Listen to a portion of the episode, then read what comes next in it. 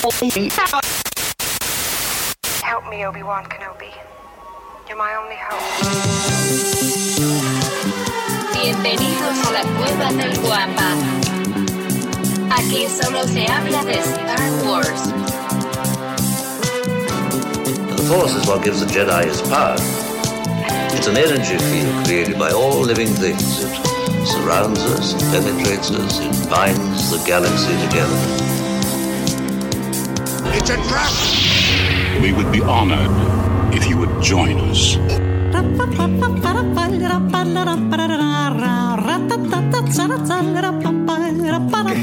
¿Qué tal, mis queridos guambas? Muchas gracias por estar conectados desde el inicio y también muchísimas gracias si descargaste o le pusiste play al episodio 149 del podcast Hablando de Star Wars, traído para ustedes por lacuevadelguampa.com.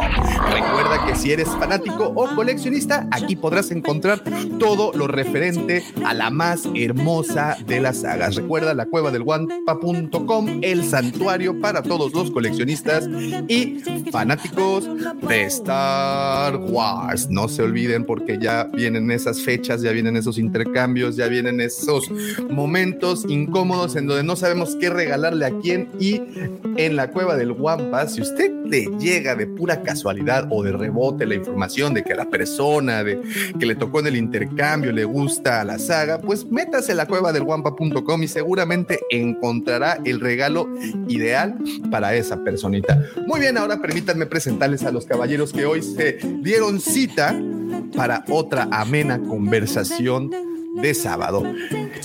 Desde las costas del Pacífico mexicano, esta mañana nos acompaña el buscador eterno de la luz, el criptógrafo del templo, mi querido amigo, por supuesto, su amigo George.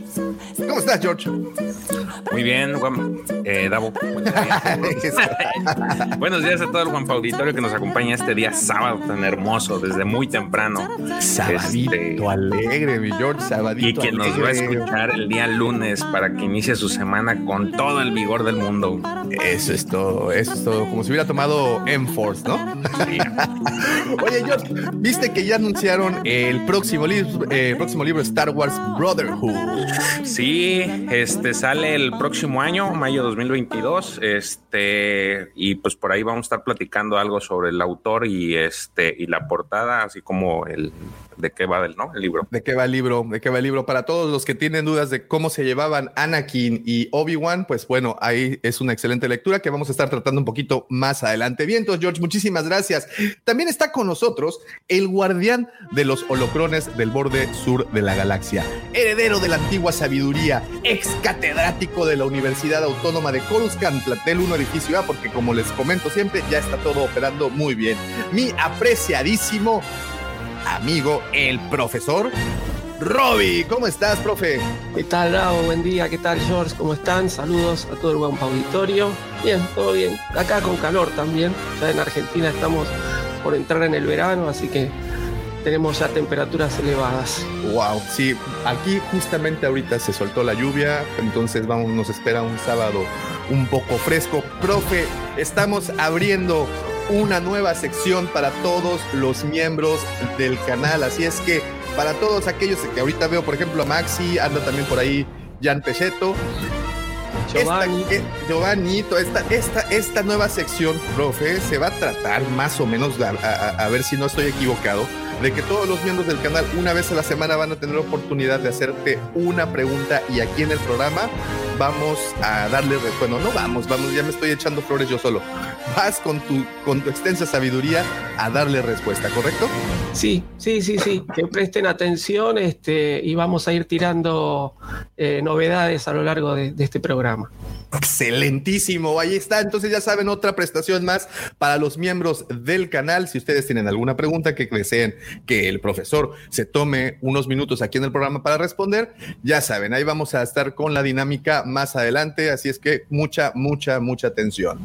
Ahora, además de este par de finas personas, también nos acompaña el caballero de la palabra discreta, eterno centinela del que si la riegas estará ahí para recordártelo. Mi querido amigo, su amigo también, el Checo. ¿Cómo estás, Checo? Buen día. ¿Qué, qué tal? Buenos días, Davo. Buenos días, George, profe, a todo el Guampo Auditorio. Pues aquí andamos una vez más madrugando. Una vez más madrugando, mi querido Checo. Checo, ¿cómo viste que ya se destapó la fecha del rodaje de Azoka? Y además, no solo ¿Y? eso, y también tenemos a una supuesta Sabine Wren. ¿Qué tal está eso?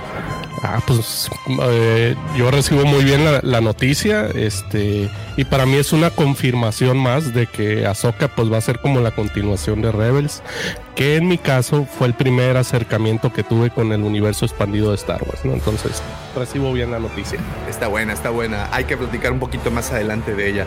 Y entonces, Checo, muchísimas gracias por estar por acá. Excelente mañana. Ahora permítanme presentarles al hombre, la leyenda, el Cid, oh Jedi, oh lo que esta mañana decida, porque somos, estamos y vivimos en un mundo libre todo mundo puede ser feliz como todo mundo quiera. Defensor de los precios justos que hay que pagar en la vida. Dark Asadus de Mustafar Nuevo León, mi querido amigo, por supuesto su amigo. Él es Pepe Mendoza. ¿Cómo estás, Pepe? ¿Qué tal amigos? ¿Qué tal querido Guampa Auditorio? ¿Qué tal Guampa Escuchas? Muy buenos días, buenas tardes y buenas noches. Nos están escuchando desde la versión audio de esta transmisión y muy buenas madrugadas si nos están acompañando aquí en vivo en el canal de la Cueva del Guampa. ¿Qué tal Davo? ¿Qué tal mi querido George? Hoy yo no estás de Chayanne, güey. Hoy, estás de Enrique Iglesias. A ver, ¿traes suéter de mangas largas así de que así? Podría ser tu héroe. No, ah, ok. Podría ser tu ¿Qué tal, Sergio? Profesor, siempre es un deleite compartir eh, micrófonos contigo. Pepe, tenemos notición, buenísimas noticias, mi querido señor Mendoza. Y es que Star Wars regresa a su casa, a Dark Horse. ¿Cómo está eso? Cuéntame. Pues sí, amigos, una excelente noticia. Pues resulta ser que Dark Horse va a volver a hacer historias en cómics de Star Wars.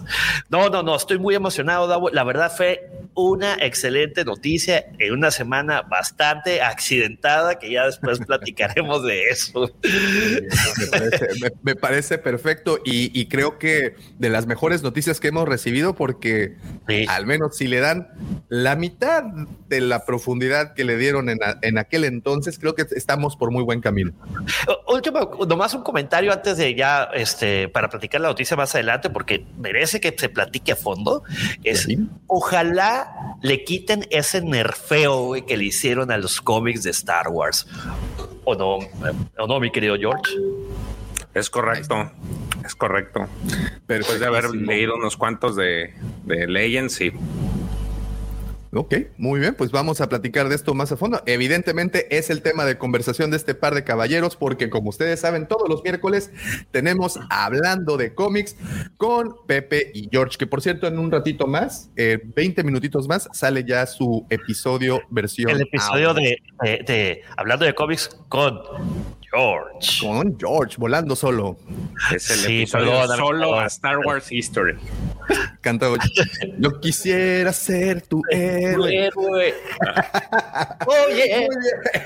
Y por último, permítanme presumirles que nos acompaña una de esas hermosas personas, de esos seres humanos que les encanta reposar cómodamente en una banca de parque, una tarde cualquiera de otoño, mientras disfruta de un delicioso helado de napolitano y contempla plácidamente cómo arde el mundo hasta que todo queda hecho cenizas y las hordas de zombies se alimentan de las entrañas de cadáveres desmembrados y putrefactos. Y aún así, aún así puede sonreírles y desearles un excelente día. Él es el segundo sol de Tatooine, el niño bien de Mos Eisley, mi querido amigo, mi hermano, arroba Lucifago. Buenísimos días tengan todos ustedes, señores. Buenos días a mis queridos compañeros que tenemos aquí. Y buenísimos días a todos los que nos están escuchando o viendo en este momento. Muchísimas gracias por levantarse temprano, porque con esto de los cambios de horario yo sé que es complicado. Pero bueno, al final de cuentas aquí estamos listos, señores, para una emisión más de este buenísimo programa. Oye, dice este, madrugadas y todo, si dice Maxi, y yo creo que el profe lo corroborará. Madrugada. No, aquí ya estamos tomando el mate, son las 9.22 de la mañana, mi chavo. El sábado es madrugada, ¿eh? A Bueno, nosotros sí. nos vino bien el cambio de horario. A nosotros nos vino bien. Lucy Favor, se acaba de cumplir una de tus, este, pues no sé, deseos más profundos que tenías, y no es que los. Raiders ganaran el supertazón, sino es que le quitaron la trilogía al señor Ryan Johnson. ¿Qué opinas al respecto? Fíjate que lejos del tema de, lo estuve meditando mucho después de leer la noticia y lejos del tema que no puedo negar un cierto placer al, al que Ryan Johnson no vuelva a generar una película de, de la saga, lo que no me encanta pues es perder más eh, Contenido. más contenidos, ¿no? Al final del día pues, son tres cintas que no vamos a tener y que no hay la certeza de que las vaya a hacer alguien más. Ahora, hay tantas propuestas de hacer cintas con otras personas que quién sabe, pero ojo, ya vimos que eh, se aplazaron la, la de Patty Jenkins, ahora esto, digo, me está preocupando, ¿eh? Que empecemos a tener una baja de material. Y tres años y más añitos de la señora Caitlin Kennedy, ¿eh? Así es que. Exactamente. Entonces, quién Ay. sabe. Digo, van a seguir haciendo cosas. Eso no, no me, no me hace, no me da miedo. Pero creo que están, ahora sí, como dijera el buen Pepe, están nerfeando un poco las cosas y están poniéndole una pausa, lo cual habla de que o vamos a tener más productos de calidad o a lo mejor está perdiendo admiradores como algunos otros proyectos nuestra querida saga. No sé, habrá que verlo. Habrá que verlo, habrá que verlo. Y bueno, y de todo y de más, como bien escucharon, vamos a platicar más adelante en el programa. Así es que por favor, acompáñenos el resto del programa. Les agradezco por estar aquí y también les agradezco a todos los que ya hacen el favor de seguirnos a través de nuestras diferentes redes sociales. Como saben, nos encuentran como la cueva del Guampa. Guampa se escribe con G de Guerra de las Galaxias y estamos en todas y cada una de ellas. Así como en los grupos que tenemos como Legión Guampa, que es nuestro grupo de WhatsApp. Si ustedes entran a, a este maravilloso y comunicativo eh, grupo, puede dirigirse con mi querido amigo George. Pueden buscarlo como arroba king-jc23. Así lo encuentran en Twitter. Y quise decirle Twitter, pero la neta es que no me sale. Así lo encuentran en Twitter. Creo que se congeló el George. George. Ahí está, ahí está. George, él, él, él, él, él los, él los, este, puede meter a la Legión, que es nuestro grupo de. Eh, eh, eh, ¿Ya las tienes preparadas? ¿Las tienes preparadas? Eh, eh. espérate, eh, ¿qué pasó? ¿Qué pasó? ¿Las tienes Ah, preparadas, los efectos, los efectos. Los más perdidos que el machín. Juan Luis Maldonado. Hola, Davo, amigos de la Cueva del Guampa y chat. Saludos con cerveza, hermano, y calentando motores para la Corona Capital en unas horas. Excelente fin de semana. Excelente fin de semana para ti también, mi querido Juan. Muchas, muchas gracias. Falta, falta, falta, falta la Pero- carga sísmica. Tres, hoy le lleva la primera. Amigo, bájale un poquito a su estéreo si lo está escuchando desde el carro o a sus audífonos porque la siguiente va a reventar buffers, tweeters, todo. Uh, ¡Qué delicia! Y la última porque estamos de mantener largos. Con el. Listo. Ahí está. Muchísimas gracias, Juan. Y muchas gracias a todos los que, como Juan, eh, nos apoyan en el super chat y también nos apoyan como partes de los miembros del canal. Así es que muchas, muchas gracias. Y como les decía, eh, también nos pueden encontrar en el grupo de Facebook Nación Guampa, así nos pueden buscar y ahí estamos platicando de esto y de todo lo referente a la hermosa saga que es Star Wars. Y señores, quiero antes de continuar, quiero presumirles algo. A ver si, a ver si me sale. ¿Qué vas a no me presumir? sale. Espérate, es que luego no me sale. M Force, no, Eh, a ver, a ver, eh, ahí va, ahí va, ahí va. Miren, ¿Y el audio? Se fue el Ah, audio. nomás es que, espérate, pues ves lo que les decía, por eso no me salía. Espérate, espérense, espérense. Es que ustedes no lo saben, yo tampoco. Y es, es el problema. En Ah, los está. ensayos funcionaba bien. En los ensayos En funcionó bien. Ahí está, creo funcionaba que, creo que ahí va, creo que.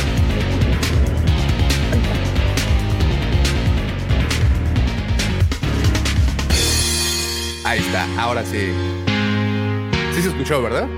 Perfectamente. O sea, Davomático, me estás diciendo que ya están disponibles los boletos de la Guampacón. Me estás diciendo eso, en serio. No te lo estoy solamente diciendo, Lucifagor. Te lo estoy recontrafirmando, te lo estoy asegurando, te estoy platicando que ya pueden entrar a boletia.com y hacerse de los pases a la Wampacon. Señores, tenemos tres niveles y el último es un nivel legendario porque usted podrá adquirir el pase VIP para poder convivir con todos los youtubers, streamers, cosplayers y todos sus, digamos que, ¿cómo se le puede llamar a esto? Celebridad. ¿Modelos a seguir? No, no, no, celebridades. Ay, créeme una cosa, na- ninguno de los que va a venir se considera a sí mismo como celebridad, lo cual es una súper, súper ganancia, porque eso nos va a asegurar estar conviviendo con ellos así, mira, que te Su respiren en la nuca, favorito. como a Pepe. Ti te respiren en la nuca también. Pepe, Celebridad. bien, Pepe, bien. ¿eh? Una, como una celebridad. Oye, lo que sí es que está, tenemos boletos limitados, no somos Es cierto. eh, este foro tan enorme como a veces hay otras convenciones, entonces no dejen pasar el tiempo porque al ratito van a estar, es que todavía no lo compro y madres, ya no hay boletos, entonces señores, Sí, lo, van a tener que ir. compren sus boletos. Ahora van a ver unos güeyes de le sobra boleto, le falta boleto, le sobra boleto. Ya no te creas, ya, ya, ya, La reventa va a estar bien cara, güey. Ya contraté un par de revendedores para... Sí, yo también, güey, los tengo, güey. Es buen negocio. Pepe. Sí. No, señores, no hagan eso. Para los eventos importantes. Es obvio. Sí, sí, No hay evento importante sin revendedor, o sea, uno es con el otro. Es como un buen disco tiene que eh, contar con su copia pirata, si no, En una ocasión, fíjate, esto, esto fue horrible. Le había prometido a mi señora esposa que algún día la llevaría a ver a Luis Miguel. Y llegó la fecha en que hubo un concierto de Luis Miguel y al papanatas de mí mismo se me olvidó. Y entonces mi mujer estaba casi, casi ya daba por sentado que ese día íbamos a ir a ver a Luis Miguel, ¿no? Y es más, ella decía, es una sorpresa, ya está. Y madres que no. Y me dice, oye, ¿y ¿qué onda? ¿Vamos a ir a ver a Luis Miguel? Y yo, uf, en la madre se me A olvidó. huevo, a huevo. Luis Miguel, dijo. tuve, tuve que caer con un revendedor. Muy amable, sí, y todo. Está un amigo. Pero, que- hijo, me sacó los ojos. Entonces, señores, cómprenlos a tiempo, porque si no, sale bastante correcto. más caro. es de correcto. Pues bueno, ahí están todos los anuncios parroquiales de esta, de esta mañana. Ya saben, viene la Wampacón, cómo eh, pueden leer. Ah, no, no es cierto. Mira, aquí no dice la fecha en nuestro back, pero de todas maneras se los decimos. Es el 30 de abril y primero de mayo del 2022. Tendremos aquí en Cancún el magno evento que se le ha denominado Wampacón por amor al coleccionismo. Así es que si ustedes son fanáticos y coleccionistas, aquí es donde deben de estar esos días. Sin más por el momento, ahora permítanme presentarles a la sección más bonita, más hermosa y útil de Internet, de todo Internet.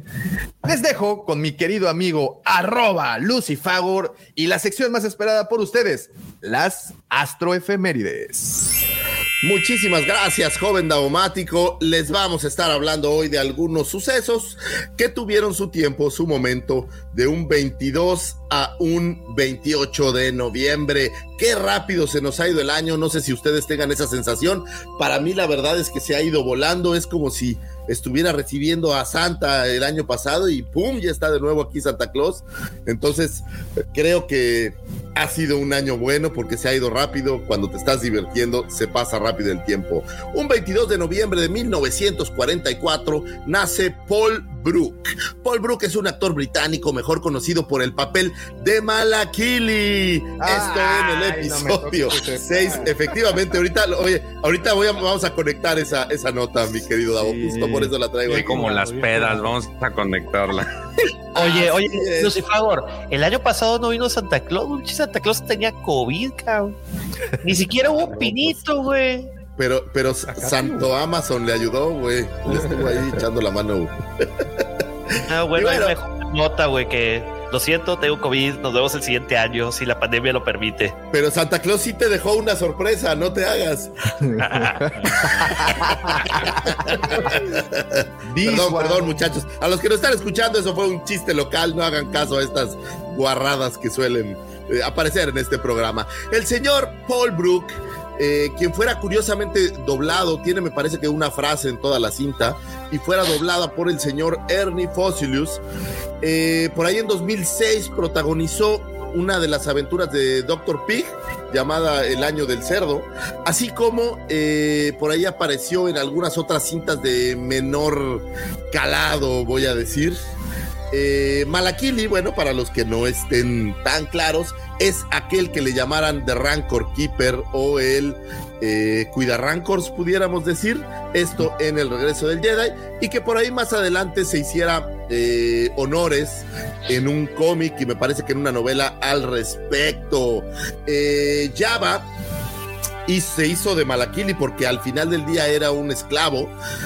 Lo compró en un lugar que le llamaban de Circus Horrificus, en donde pues, había como un circo, cosas extrañas, y pues lo trajo a trabajar eh, para encargarse justamente del Rancor. Él lo cuidó y se hizo un gran amigo del Rancor, tanto así que era su pues su cuidador y comía con el rancor y lo acicalaba y lo arreglaba y lo limpiaba, pero estaba totalmente en desacuerdo que al rancor lo usaran para eh, diversión o para pelear. Por ahí Java tenía la idea de poner a pelear al rancor con un eh, dragón de Crate para ver quién era el más poderoso. Pero pues obviamente Malakili no quería ver morir a su amigo y cuando este es asesinado vil y cruelmente por Luke Skywalker porque no tuvo corazón, mató a una criaturita que solamente estaba queriendo alimentarse. Bueno, pues Malakili sufrió muchísimo. Posterior a esto, bueno, pues obviamente al, al fallecer Java de Hot, se escapa Malakili y literal pone un restaurante y se dedica a la vida, a la vida de cocina. Un buen personaje, creo yo.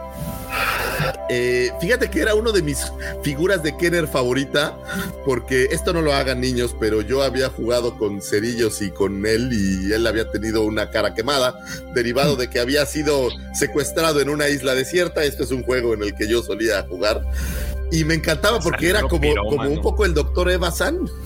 Pero, pero en Rancor Keeper era un personaje. ¿Cómo se llama el personaje de, de Toy Story, güey? El, el niño palo, güey. Ah, sí, se llama Sid. Güey, eres como Sid, cabrón. Juega Te- bonito. Juega así de que. sí, era. Les voy, voy a aceptar que era, pero ¿sabes cuál era la cosa? Este, después me gustaba jugar con estas figuras que habían tenido, voy a decir, un daño, un accidente, como Malakili. Pero bueno, buen personaje. Oye, ¿y sabes qué te gustaba también? Las figuras de Star Wars de Kenner, los G.I. Joe, sí, los este, Transformers, todas esos me gustaban. Y Las de 6 pulgadas, ¿no? Las de 6 pulgadas. No había tantos. No había todavía. las de, las de 12 pulgadas como Barbie. Le mando un abrazo a Vanessa Munguía, por cierto, por ahí si nos escucha le voy a mandar un abrazo. Eh, ah, toma, un, un segundo, llegó uno de mis minions. este, Y, bueno, y, decía de Lucifagor que Y iba bueno, a conectar la, la- la- este- la fecha con algo. este tema de el cumpleaños de Paul Brook, pues nos trae a colación un, un tema curioso.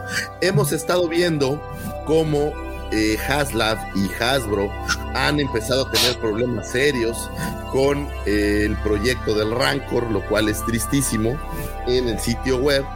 Eh, Mira, para, para, para, para, Perdón. perdón, me hablan así al tiro y me complica un poco la... para que estén pues con, con- estamos contigo Lucifer. Estábamos si no me equivoco George tú viste el número en la mañana del día de ayer mil- ah, del día de ayer era cuatro, eh, 5134. Antes de empezar el año. 5134 5134 ayer en la mañana hace 24 horas. Ahí está el número de hoy. 4896 backers. Eso significa Deja, saco mi calculadora. Pues es- Eran se están cancelando. 300. ¿Cuánto? Como 200 y cacho, güey. 4000, 5100 y ¿qué dijiste, George? Cuatro, cinco. 238 menos del anuncio al día de hoy. 238 backers menos. O sea, 238 se arrepintieron de esto. Ahora, ¿qué, ¿qué fue lo que pasó ahí? ¿De dónde nace? Y así es pregunta. Ah, sí. ah. O sea, es, es pregunta. Bueno, yo el te lo puedo Rancor, pues mira, el Rancor conoció una Rancor, entonces pues hicieron así. Y, nació. No, y las abejitas. Eh, yo creo que el proyecto iba bien. Nos iban a, en teoría, mostrar, o nos mostraron el día de ayer cómo eh, se ve el Rancor después de pintarlo. Como saben, nos habían enseñado previamente el prototipo sin pintar en blanco o con el color de gris como un render. Y ayer ya sacaron al, al, la figura física y empezaron las quejas porque se porque publicaron unas fotografías un día antes en donde vieron el tamaño real y no era tan grande como aparentaba ser.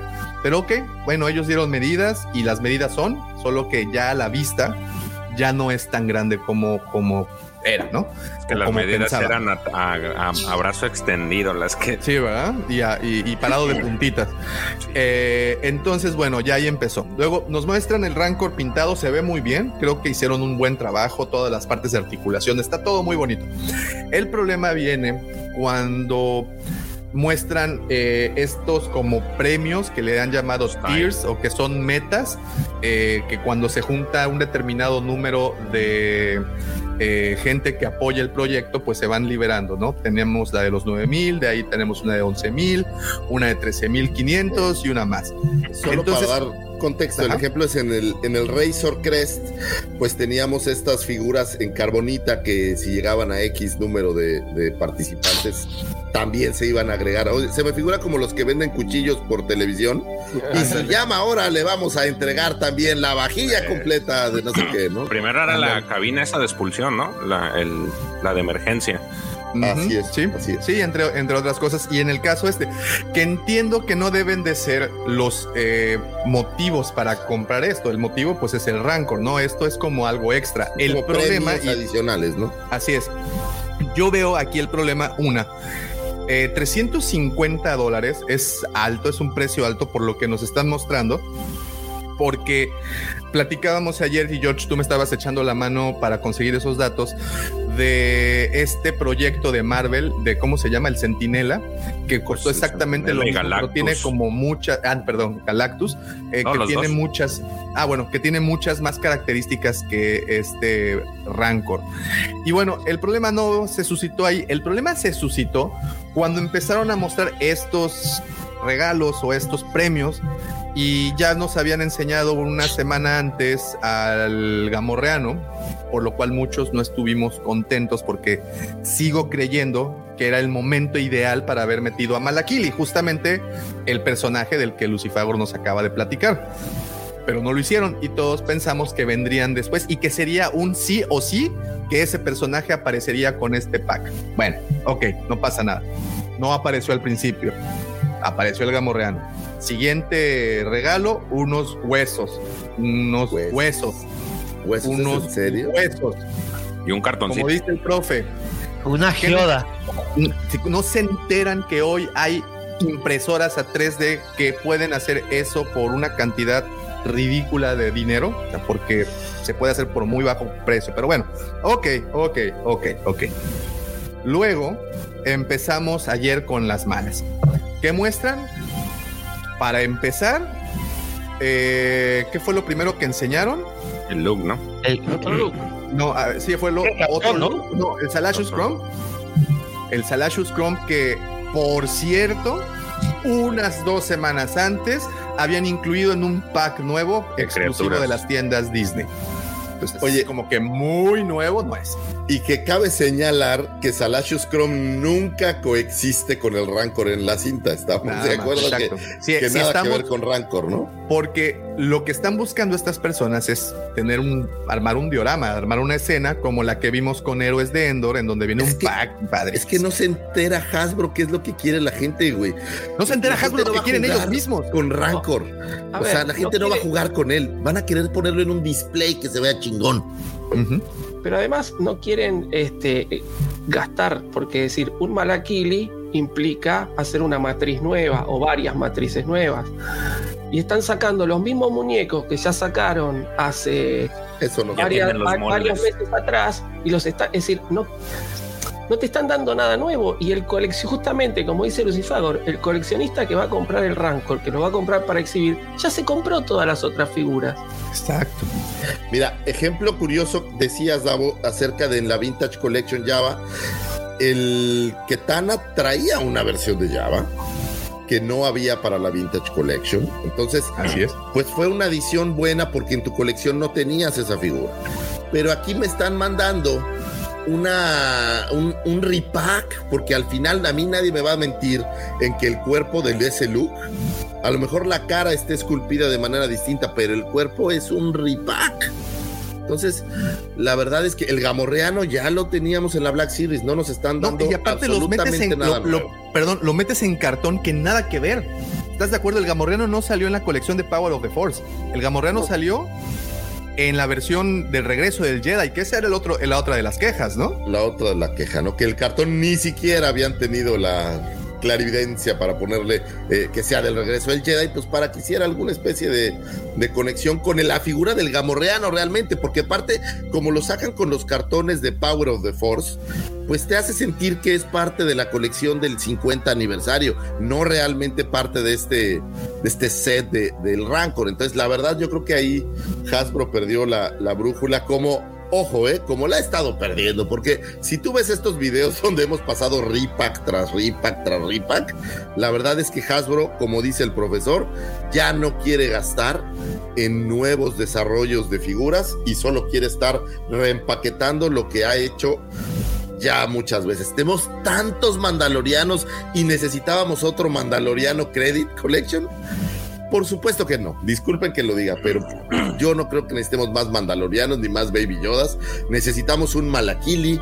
Ula hubiera sido una adición interesante. Bárbara, pues sí, claro. Algo de ese estilo, ¿no? Vamos, ¿sabes qué hubiera sacado yo? Estas figuritas, estos animalitos que aparecen eh, en la reedición del regreso del Jedi en pantalla. ¿Ves que aparece como un sapo al principio de la cinta?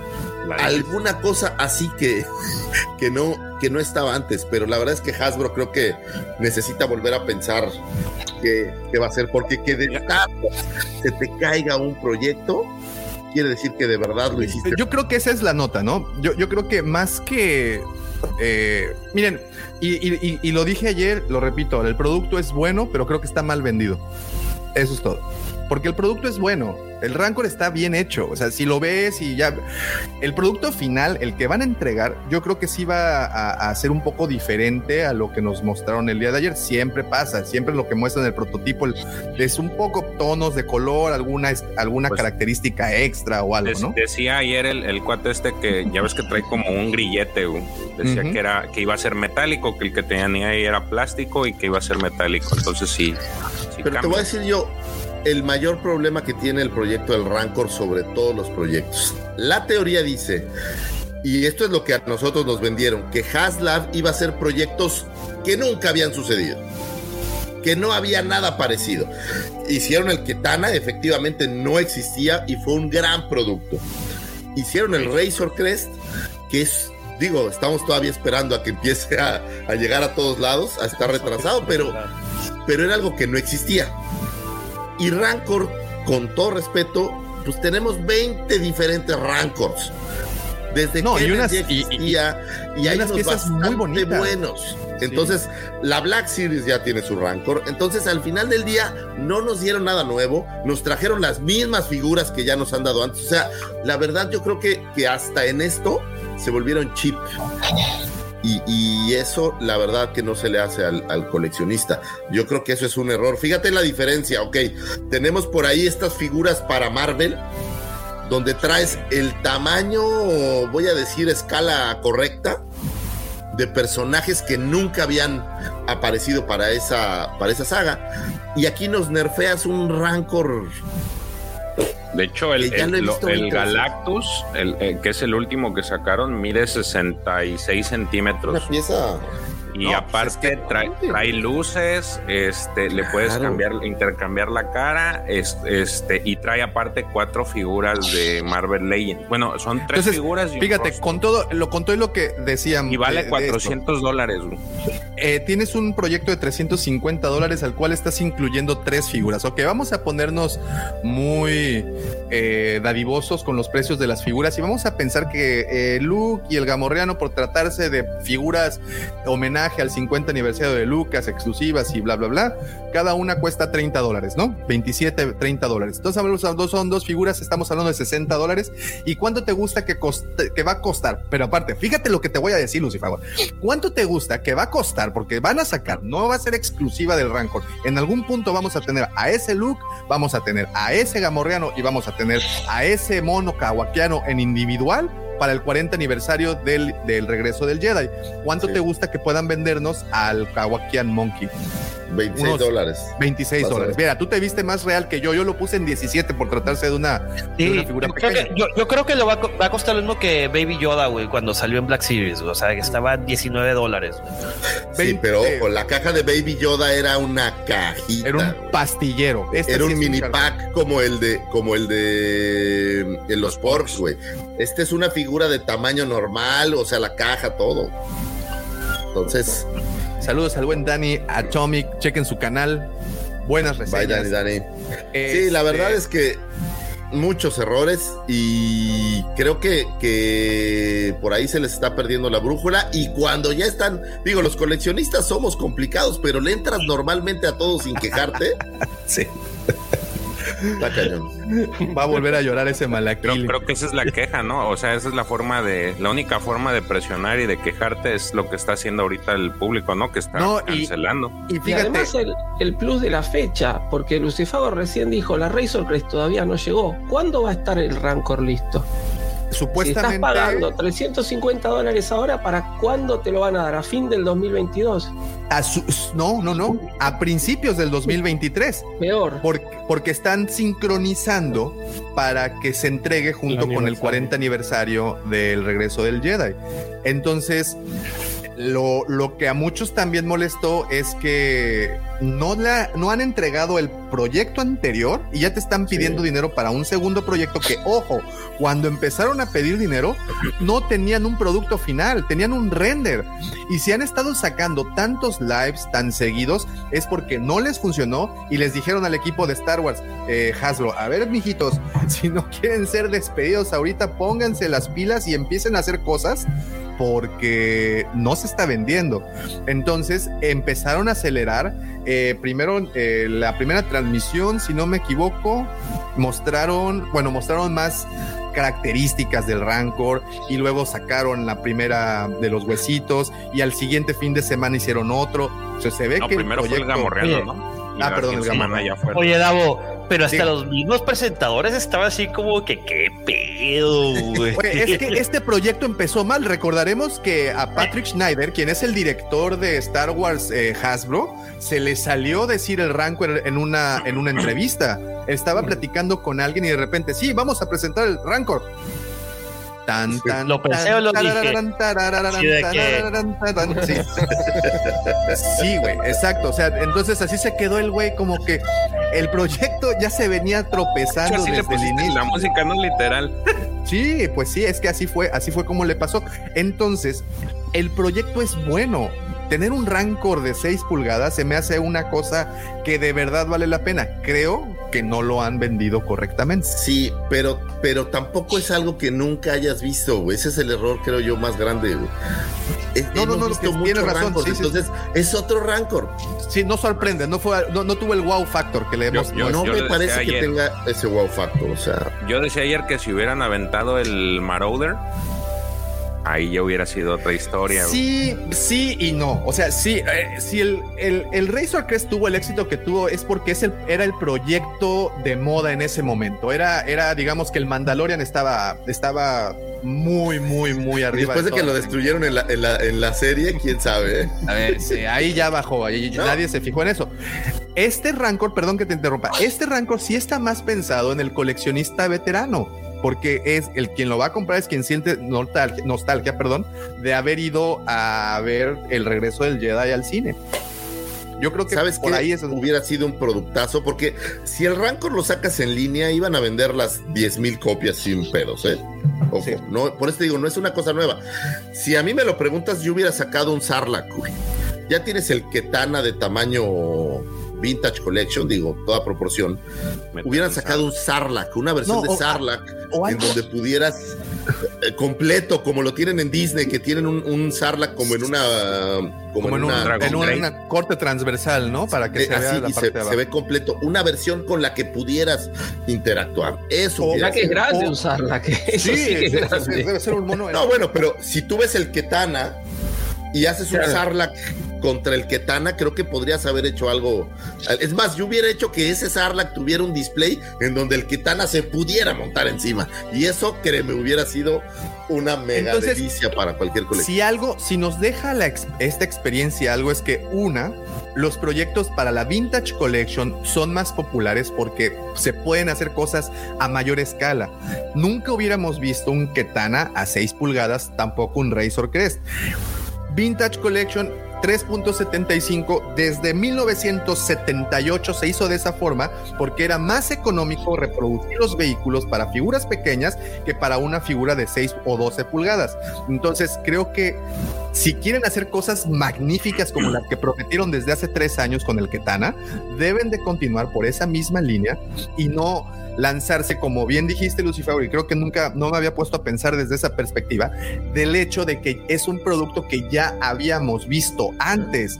Entonces, digo, hay ideas, ahorita pueden surgir 20 mil ideas diferentes de qué hubiera sido mejor, qué otro proyecto hubiera sido mejor. La realidad es que ya What tenemos if? este proyecto encima, ya tenemos esto encima. ¿Sabes qué también tienes encima, señor Mendoza? This one. Bueno, No, así no, tenemos espera, nuestra efeméride es que Gracias. ahí. Nuestra efeméride, Eh, hasta aquí. espérame, espérame, nomás, este, haciéndole eh, casi se lo dice como de quiero una mirada de Tron, así de que Haslab, ¿les gusta el arte? Ni modo, Bueno, señores. vamos a la aprobación normal. Ya, ya, ya. Si quieren, si quieren escuchar todavía más de este Más respecto. ahí tenemos un video, se publicó el día de ayer, es, fue el live que se hizo a la par de estos güeyes. Ahí pueden ver todas y cada una de las mentadas de madre que se merecen. Y vamos a continuar ahora sí. Perdón, señor Lucifer, por Y interrumpir. yo nada más un detalle más, Hasbro, tíranos un cable y te ayudamos. O sea, Hay buenas ideas. Aquí hay buenas ideas. dale. Y cobramos la mitad que todos los otros cosos. Exactamente. Te hacemos las Sigamos, transmisiones, Hasbro. Nosotros sabemos meterle jiribilla a este asunto. Claro, no son aburridas con la cara. ¿Cómo se llama el otro gordito, el que, el que diseña? Que siempre está con cara como de. El Eric Franner. Sí, que siempre está con cara como de. Me vale madres todo esto. Sí. Pero bueno, no voy a criticar nada más. Vámonos, señores. Un 22 de noviembre de 1965 nace Mads Mikkelsen, eh, actor danés que interpretara a Galen Walton Erso en la película de 2016 Rogue One a Star Wars Story. Es conocido por sus papeles de Tristan en la película de acción histórica del 2004 King Arthur y como eh, en Casino Royale lo podemos ver ahí eh, junto con Daniel Craig. También lo podemos ver por ahí en esta serie de Hannibal. Fíjate que jamás la vi, siempre me quedé como con ganitas, pero, pero jamás la vi. Eh, y bueno, es, es, es un gran actor. A mí me gusta, me gusta muchísimo. Es hermano de Lars Mikkelsen, que también fuera un, un, un gran actor y que interpretara, por cierto, la voz del eh, almirante Thrawn, ahora que decías, mi querido Pepe Mendoza, ahí para, para Rebels. Curiosamente, este Matt Mikkelsen audicionó para, el, para un papel en Los Cuatro Fantásticos. ¿Cuál creen? En la versión viejita de Los Cuatro Fantásticos. Doctor ¿Cuál creen? Doctor Todo el mundo creía, pero no. Él quería ser Reed Richards. No, ¿es fantástico? Sí, pero pues no, no se lo dieron. Digo, qué bueno porque la película es malérrima. Pero al Todas, final güey, todas. Le hicieron un favor. al final de cuentas eh, estuvo ahí audicionando. Un buen actor, a mí en lo personal me gusta el papel de, de Galen Erso, me gusta, es, digo, la gente que, que estuvo en Rogue One creo que hicieron un gran, un gran trabajo. Y bueno, pues este cuate es, es bastante bueno. La serie de Hannibal, ¿la han visto ustedes? ¿Vale la pena? Yo vi unos episodios, este, eh, está, es que no hay como las películas, güey, o sea, la verdad, sí, Sí, va, no, pues. no, no es lo mismo ver a, a Sir Anthony Hopkins, güey, Hay que ver a, Este, a- a- a otra versión, ¿no? Yo, yo he visto, que- no, no sé si han visto la de Polar de él. Negativo. ¿Está buena? Parece- se parece a este, ¿cómo se llama? El Snake, Ah, sí. al de Metal Gear. Sí, sí, sí, sí. Oh, wow, no lo he visto. Está, está en Netflix. Pero bueno, feliz cumpleaños al señor Matt Mikkelsen. 22 de noviembre de 1966 nace Michael Kenneth Williams, actor, bailarín y reportero norteamericano que apareciera como Dryden Boss en a solo Star Wars Story. Y todo el mundo se me queda viendo. ¿Perdón? ¿De qué estás hablando? Sí, señores, él grabara originalmente las escenas de Dryden Boss. Sin embargo, fue excluido de la película después, ya que no pudo regresar a hacer unas regrabaciones que se estaban programando para mejorar Han Solo. O sea, imagínense, era tan mala que tuvieron que regrabar para tratarla de mejorar. Y como no pudo regresar, tuvo que ser reemplazado. Ron Howard no le perdonó. Y ahí fue donde Paul Bettany entra en acción y tiene que regrabar todas las escenas de este personaje Dryden Boss, que tiene una de las figuras más curiosas, de las pocas que cambian de color, Davomático, no, no hay tantas Es que correcto, hagan- es que correcto, las este- metes, a- este tipo, la metes al este tipo de congelador, cosas. la metes Y- al congelador así pone- como, ah, como, en- como en tus días más y- solitarios. Oye, no me balconé. El 22 de No, noviembre no, de no, no, 1979. Falleció él, ¿verdad? ¿Quién? Falleció ese actor. Ah, Michael Kenneth eh, Williams. Fíjate que yo no lo tengo aquí el dato, pero, pero prometo Lo buscarlo. estoy confundiendo. Vale. A lo mejor, vámonos, un 22 de noviembre de 1989 nace Liana Waltzman, actriz australiana quien interpretara la casa recompensa Sam Basel para el episodio 2, El ataque de los clones. Eh, pues digo, sale poco en pantalla. La, ¿no? la- No que- mamá de Fennec Chan. Exactamente, la mamá de Fennec Shan. Un 22 de noviembre, otro actorazo de esos que el profe ama, de 1989, nace Alden, y voy a tratar de decirlo porque al igual que ustedes nunca lo puedo pronunciar, Engenerage, Alden Engenerage o algo así. Pero, pero el, profe, el norteamericano. profe se pone hasta en posición para Usted- atacar. Ehrenreich. ¿Usted sabe quién es, profesor? Cuéntenos quién es, profesor. No, No creo que tenía, se no lo tenía olvide. visto, no tenía visto, es un paquete que anda dando vueltas por ahí. Actor norteamericano quien interpretara a Han Solo en Solo a Star Wars Story. Eh, él estaba curiosamente firmado hablando de cancelaciones para tres películas. Sin embargo, tras el exitazo de la cinta de Ron Howard, siendo hoy por hoy la cinta de Star Wars que menos dinero ha recabado, excluyendo las versiones hechas para TV, pues obviamente no se dio continuidad y no existió un proyecto adicional. Y bueno, pues se quedó ahí en el anecdotario el pensar en, en que quisiera una cinta nueva de Solo. Por ahí hubo una campaña, ¿no? De Make Solo 2 Happen, lo cual no sucedió tampoco. No, y bueno, sigue pues sucediendo. Per- perdón que sigue buscándolo. Sí, siguen cada año. eh, se- hay, un, hay un día incluso que ya le están asignando el hashtag Make Solo Happen o algo así. Make solo to happen. eh, y lo está promoviendo justamente. Fíjate lo- el poder de un podcast. Un podcast que se llama Resistant Broadcast empezó con esto y, y nosotros podemos hacer algo similar. Nada más ahí dejo, porque pues los que hablamos español somos más, ¿no? Es correcto, pero, pero no queremos que haya solo dos. No, lo que O sea, entonces es Yo no me subo a esa, yo no me subo a esa Oye, cabecita. no vayas a salir con Bring está Ryan. Back. Solo dos. No, no, no me tientes, no me tientes, Susi, No, no, no, déjalo, déjalo.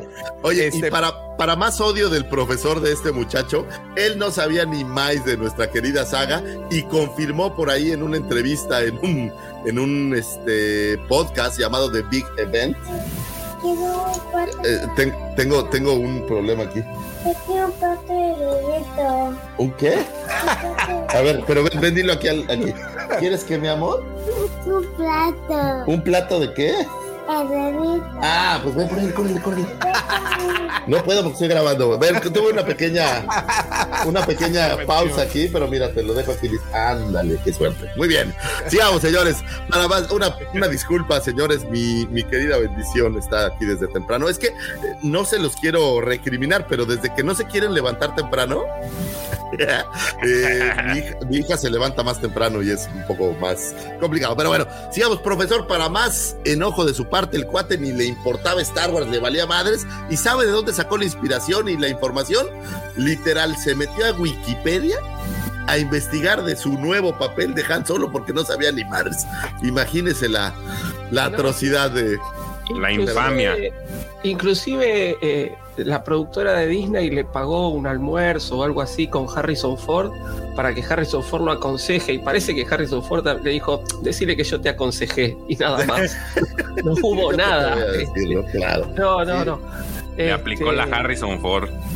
Yo no sé, no sé si realmente este, a mí no me gusta como actor el pibe, no, no sé si, si, si es buen actor. Yo lo he visto en algunas otras películas y no me ha gustado. Así que ya cuando lo habían elegido para Han Solo, ya yo ya venía mal predispuesto. Así que bueno, ¿qué se le va Ya era muy tarde. Pues bueno, como sea, feliz cumpleaños aparece nuestra querida saga. Un 23 de noviembre de 1940 nace Bruce Gerald Billings, escritor, compositor y actor de comedias estadounidense, que fue uno de los escritores de ese afamado, de ese hermoso, de ese anecdotario de cosas llamado The Star Wars Holiday Special, que por cierto el pasado 17 tuviera su, su aniversario y que no, no recuerdo si dimos este efeméride, pero es el Día de la Vida o lo que se habla el Día de la Vida, este día en que los Wookiees celebran. No, fíjate, Pues como no, no, no se dio la se semana pasada, fue. dices.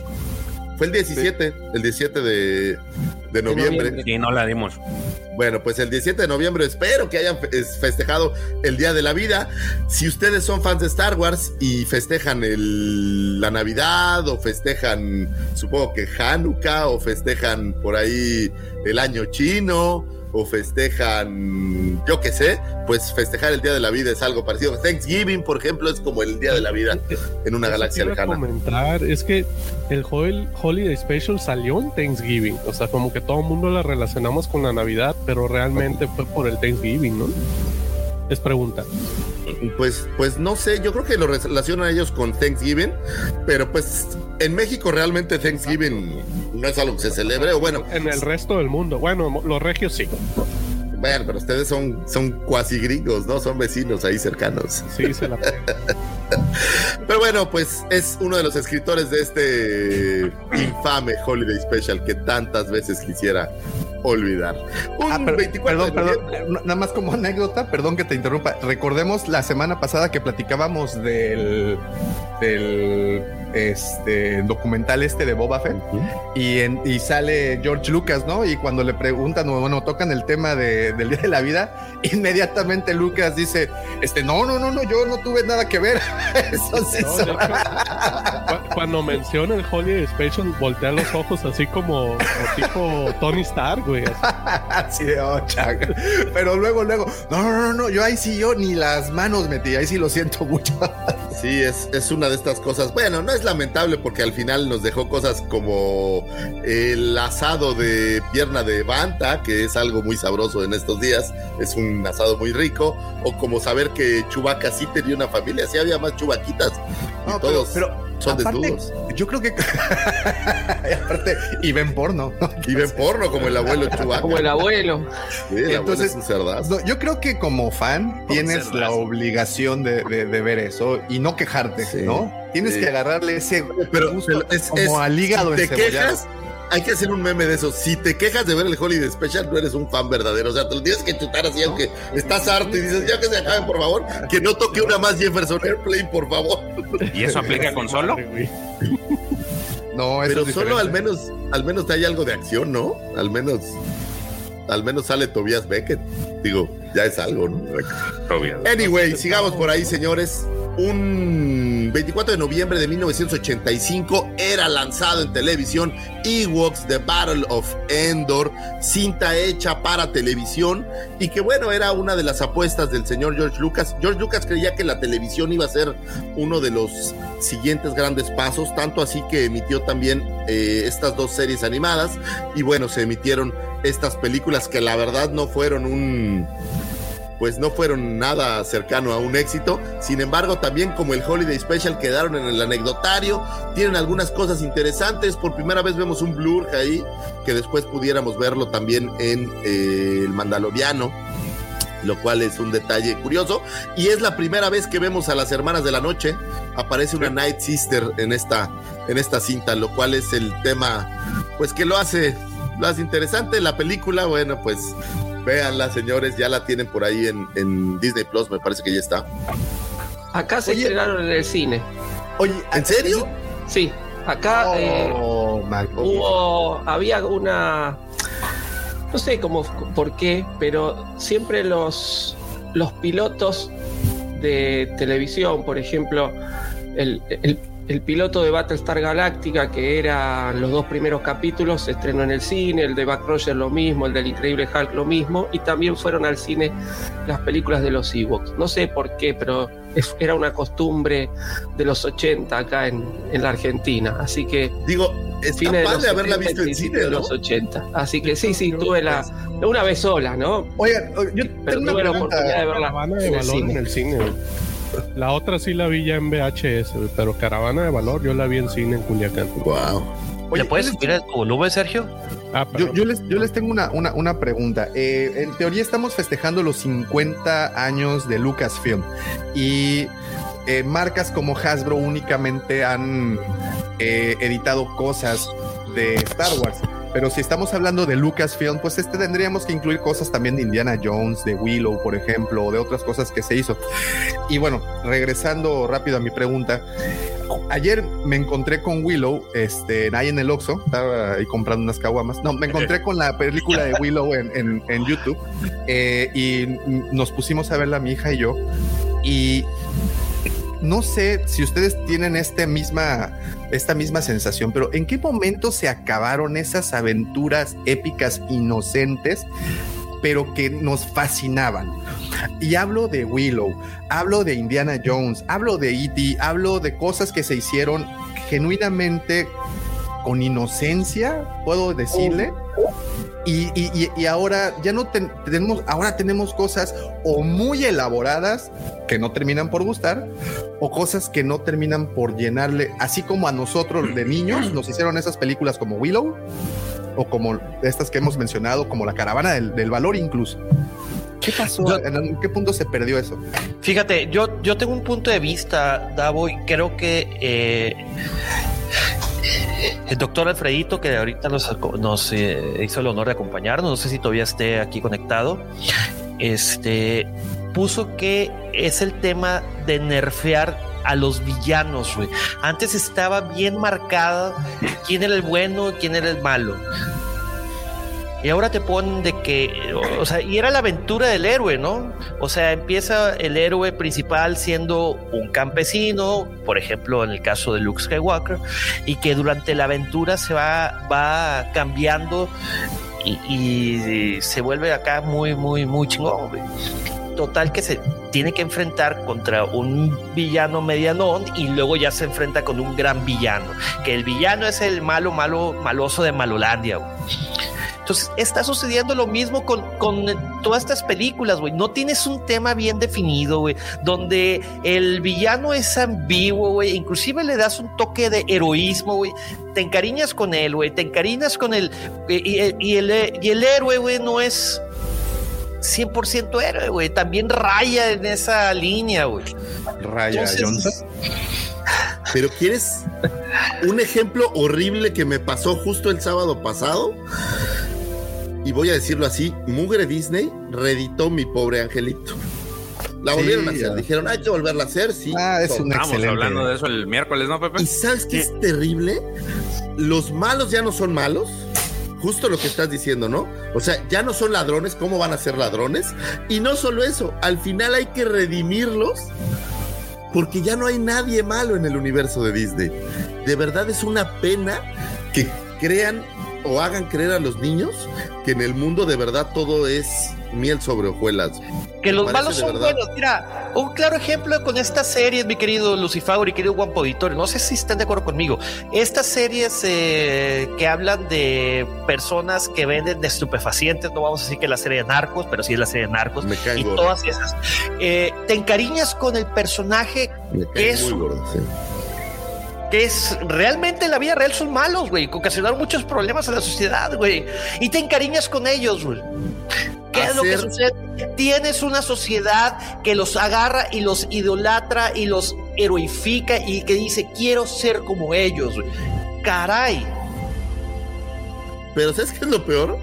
Que a los héroes de a de veras, a esos nadie los pela, porque las historias a veces no son tan eh, dramáticas como, Fíjate. como las que fueran de estos cuates. Ese es Te voy, a, te voy a poner un ejemplo. Yo fui a ver la de Man of Steel, la de Superman, pues ya con Henry Cavill. Y al final, ya no es spoiler, porque imagino que todo, si, si, la- si no la han visto, pues sorry. Debieron de haberla visto. Pero al final, cuando mata a Zod, güey, me quedé en el cine y yo me acuerdo que fui también con, con mi amigo Chelo y que nos miramos de que, güey, qué pedo, güey, Superman no mata, güey. Más que en Injustice, pero ese es punto de aparte. Pero Superman no mata, güey. Entonces te quedas, güey, entonces tú, tú, esa, ese héroe que tenías que toda tu vida te lo vendieron como que es la imagen, eh, el emblema de la libertad y la justicia, ya mata, güey, qué pedo, güey. No sé si estemos de acuerdo, queridos eh, este, Yo Wampas. estoy de acuerdo, le han metido cambios que no. Que, que no dan y, y luego es lamentable. Curiosamente, después de mi pobre angelito, la de Disney, vi la versión original que también está ahí en Disney Plus. Y es, es tan diferente, güey. De verdad es. Pero, es- pero es que sabes que no fue reboot de esa película, es, es, es secuela. No es secuela, la- sale el, el hermano mayor. Sale el hermano, Pero es el el tema- ¿no? Es una secuela, pero el plot es exactamente el mismo. Nada más la diferencia, ¿cuál es? En la versión original son unos ladrones, son los malos. Y en esta versión son unos vecinos con un problema. Tienen- y, y- y tienen una justificación, ¿no? De Por, por, Una justificación más, estúpida. Hablando La de Disney, güey. Las películas de Maléfica, güey. la- las películas de Cruella, güey. Descendientes, todas ¿Qué esas. pedo, son- güey? ¿Qué pedo, güey? Eh. O sea, ahora Cruella de Vil ya no es Cruella, güey. Ah, eh, Ya es una chica que todo lo que, todo su historial la llevó a ser como es, pero ella no quería matar a, a los dálmatas para hacer su abrigo, güey, porque pues, tiene perrillos, güey, ahí, güey. Ya, O sea- mejor pasemos a cosas más, Espérame, más dulces digamos, como las oye, antes de- antes, antes que- de que nos odien más. minutos. Este, eso que estaban diciendo de las películas familiares, hace un par de años le hicieron una entrevista a Chabelo y les, estaba preguntando por el cine mexicano y justamente están diciendo lo que al inicio decían de este comentario, que al, a, a nuestro cine mexicano les hace falta más películas familiares, porque si recuerdan, él hizo tantas películas familiares, este de este de esa índole inocente y actualmente no las tenemos entonces algo está sucediendo que ya no se le está prestando atención y tiene un punto muy válido porque ya no tienes esas películas por ejemplo las películas mexicanas que tienes ya son de, de sarta de tonterías que, que, este, que van enfocadas a otro público ya ni siquiera es a los niños Sí, comedia romántica Ajá. chafa. sí Sí. Pepito contra los monstruos era una joya. Sí. Pero bueno, Deja Chabelo, tú, véanlo ahí. Y eh, Capulina contra el Santo, güey, el Blue Demon, güey, que pues Sí. Caperucita Ro- Roja y el Lobo Feroz. Qué bueno era el Lobo Fidencio. Señores, déjenme terminar ya estas efemérides. Un 25 de noviembre de 2018 fallece la señorita, bueno, señora Gloria Katz, eh, productora, guionista, que junto su, con su marido, eh, Willard eh, Hugh Katz, crearon eh, históricos o emblemáticos argumentos como el de American Graffiti, como Indiana Jones, Temple of the Doom, y que en teoría en secreto ellos le dieron los tintes finales por ahí a New Hope, fueron quienes le ayudaron al señor Lucas a eh, terminar esta película de New Hope. Y bueno, pues fallece. Por ahí se dice que es gracias a ellos o a ella que la princesa Lea tiene este humor y esta picardía, esta forma de ser que podemos ver eh, en la cinta de New Hope. Un 26 de noviembre eh, de pues todos los años, por ahí se celebra Thanksgiving, ya hablamos un poquito de eso junto con el Día de la Vida. Thanksgiving, pues es celebración norteamericana y me parece que canadiense también por ahí tienen algún, eh, alguna conexión, donde eh, agradecían en aquel entonces las cosechas y bueno, pues se ha extendido a una de las celebraciones, yo creo que más importantes allá. No sé qué sea más importante, la Navidad o el Thanksgiving en Estados Unidos. Yo creo que por ahí se dan su tiro, ¿no? Sí. Sí, sí, sí. Yo creo que eh, Thanksgiving hasta cierto punto está sobrepasando lo de Navidad porque inclusive te dan todo el fin de semana y en Navidad no, solamente te dan el 25, güey. Tú el 24 estás trabajando, güey. Por eso yo Lo creo que es para ellos más. Mi, más pregunta, mi pregunta, Lucifagor, es que no el Thanksgiving es el día donde hay muchos partidos de fútbol americano, güey. Yes. Sí, pero no, solo es uno, ¿no? Siempre No, Dallas no, contra no, no. Washington, ¿no? No, Son- este año son tres. Ah, nice, nice, nice. Son tres, Pues tres. bueno, es, es un gran día para el fútbol americano y para los fanáticos.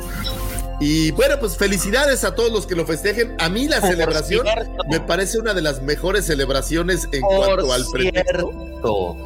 Por cierto, hablando de fútbol americano, rápidamente, ¿no tienes algo que decirle a nuestro querido Guampa Auditorio? Déjalo terminar las astroefemérides. Espérate, espérate, No déjame lo que- recuerdo, no lo recuerdo, pero déjame seguir. otro día, otro día. Oye, márcame y lo vemos. Márcame. Otro día con más calma. 27 de noviembre del 2010 fallece Irving Kirchner. Fuera director de la película de 1980 Star Wars, el episodio 5, El Imperio contraataca, graduado de la Universidad del Sur de California. Kirchner había dirigido varios éxitos importantes en el cine, pero eh, por ahí en 1994 dirigiera Sequest y en ese momento se retirara. Irving Kirchner realizó originalmente la solicitud, eh, o bueno, tuvo la solicitud para dirigir la cinta por Lucas y la rechazó porque no creía que pudiera mejorar la versión de New Hope de Lucas. Sin embargo, pues la tenacidad de nuestro queridísimo George Lucas no le dejó otro camino más que finalmente hacer la película. Él le decía, bueno, concéntrate en mejorar los efectos especiales y vas a ver que va a quedar una cinta mucho mejor. Y yo creo que logró un gran trabajo siendo una de las grandes favoritas de, eh, pues prácticamente eh, muchísimo del, del fandom es muy fan del Imperio Yo me declaro uno de los, de los grandes fans de esta, de esta cinta y cómo no recordarlo si ahí tenemos a nuestro queridísimo Wampa, emblemática figura de este, de este programa. Kirchner quería llevar el Imperio contraataca en una dirección mucho más seria que la película original New Hope, aunque no quería alejarse demasiado de lo que Lucas había escrito. Eh, lo intentó, pero sin embargo no podías evitar el humor de la princesa Leia que ya había sido improntado en la cinta o a un Han Solo que es, pues no, puedes hacerlo diferente a, a Han Solo.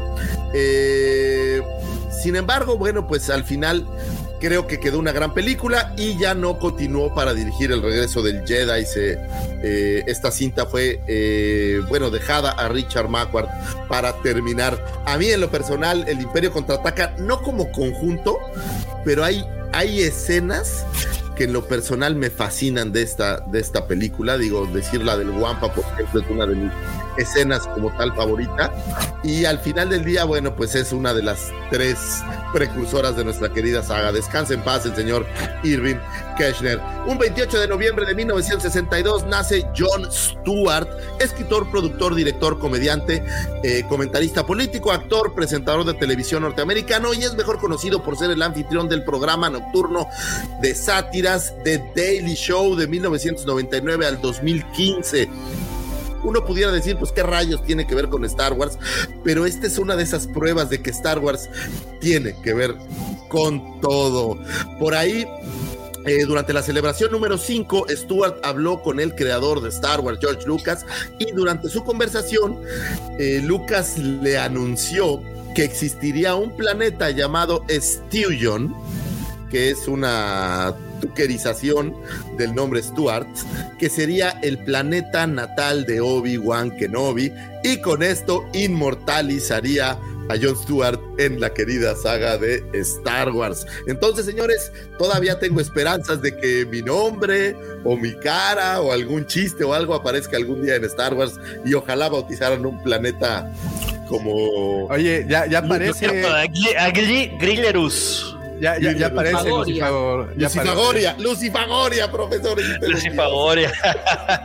Ahí entra al departamento de contabilidad de Lucasfilm y tu nombre ahí está en uno de los este pues máximos contribuidores a la riqueza de Sí, de sí, sí, sí me tienen por ahí fotografiado. Señores, Oye, estas fueron las astroefemérides. Espero que hayan encontrado información útil y valiosa para abrir conversaciones, para conocer gente, para pues yo qué sé, para estar en contacto con más seres humanos. Muchísimas gracias, muchachos.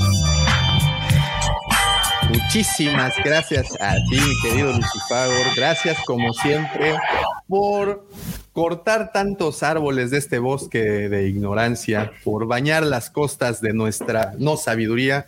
Gracias por darnos ese Ahora sí, material. nos para- desviamos como de cuatro temas. güey.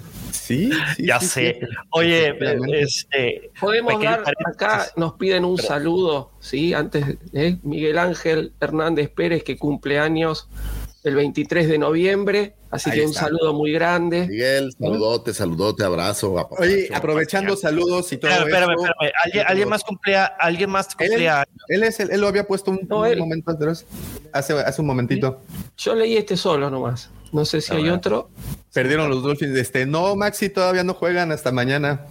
Todavía no me quieras amargar patriotas- más de lo mis- que Hasbro. Mis patriotas eh, ganaron, güey, por cierto. Ey, esa defensa es, es una verdadera locura. Judon, muy bueno, muy, muy bueno. Bueno, vamos a mandarle una carga sísmica a Dos, dos, dos, dos, dos, dos, dos, ok, dos. dos, Ahí te va Miguel Ángel.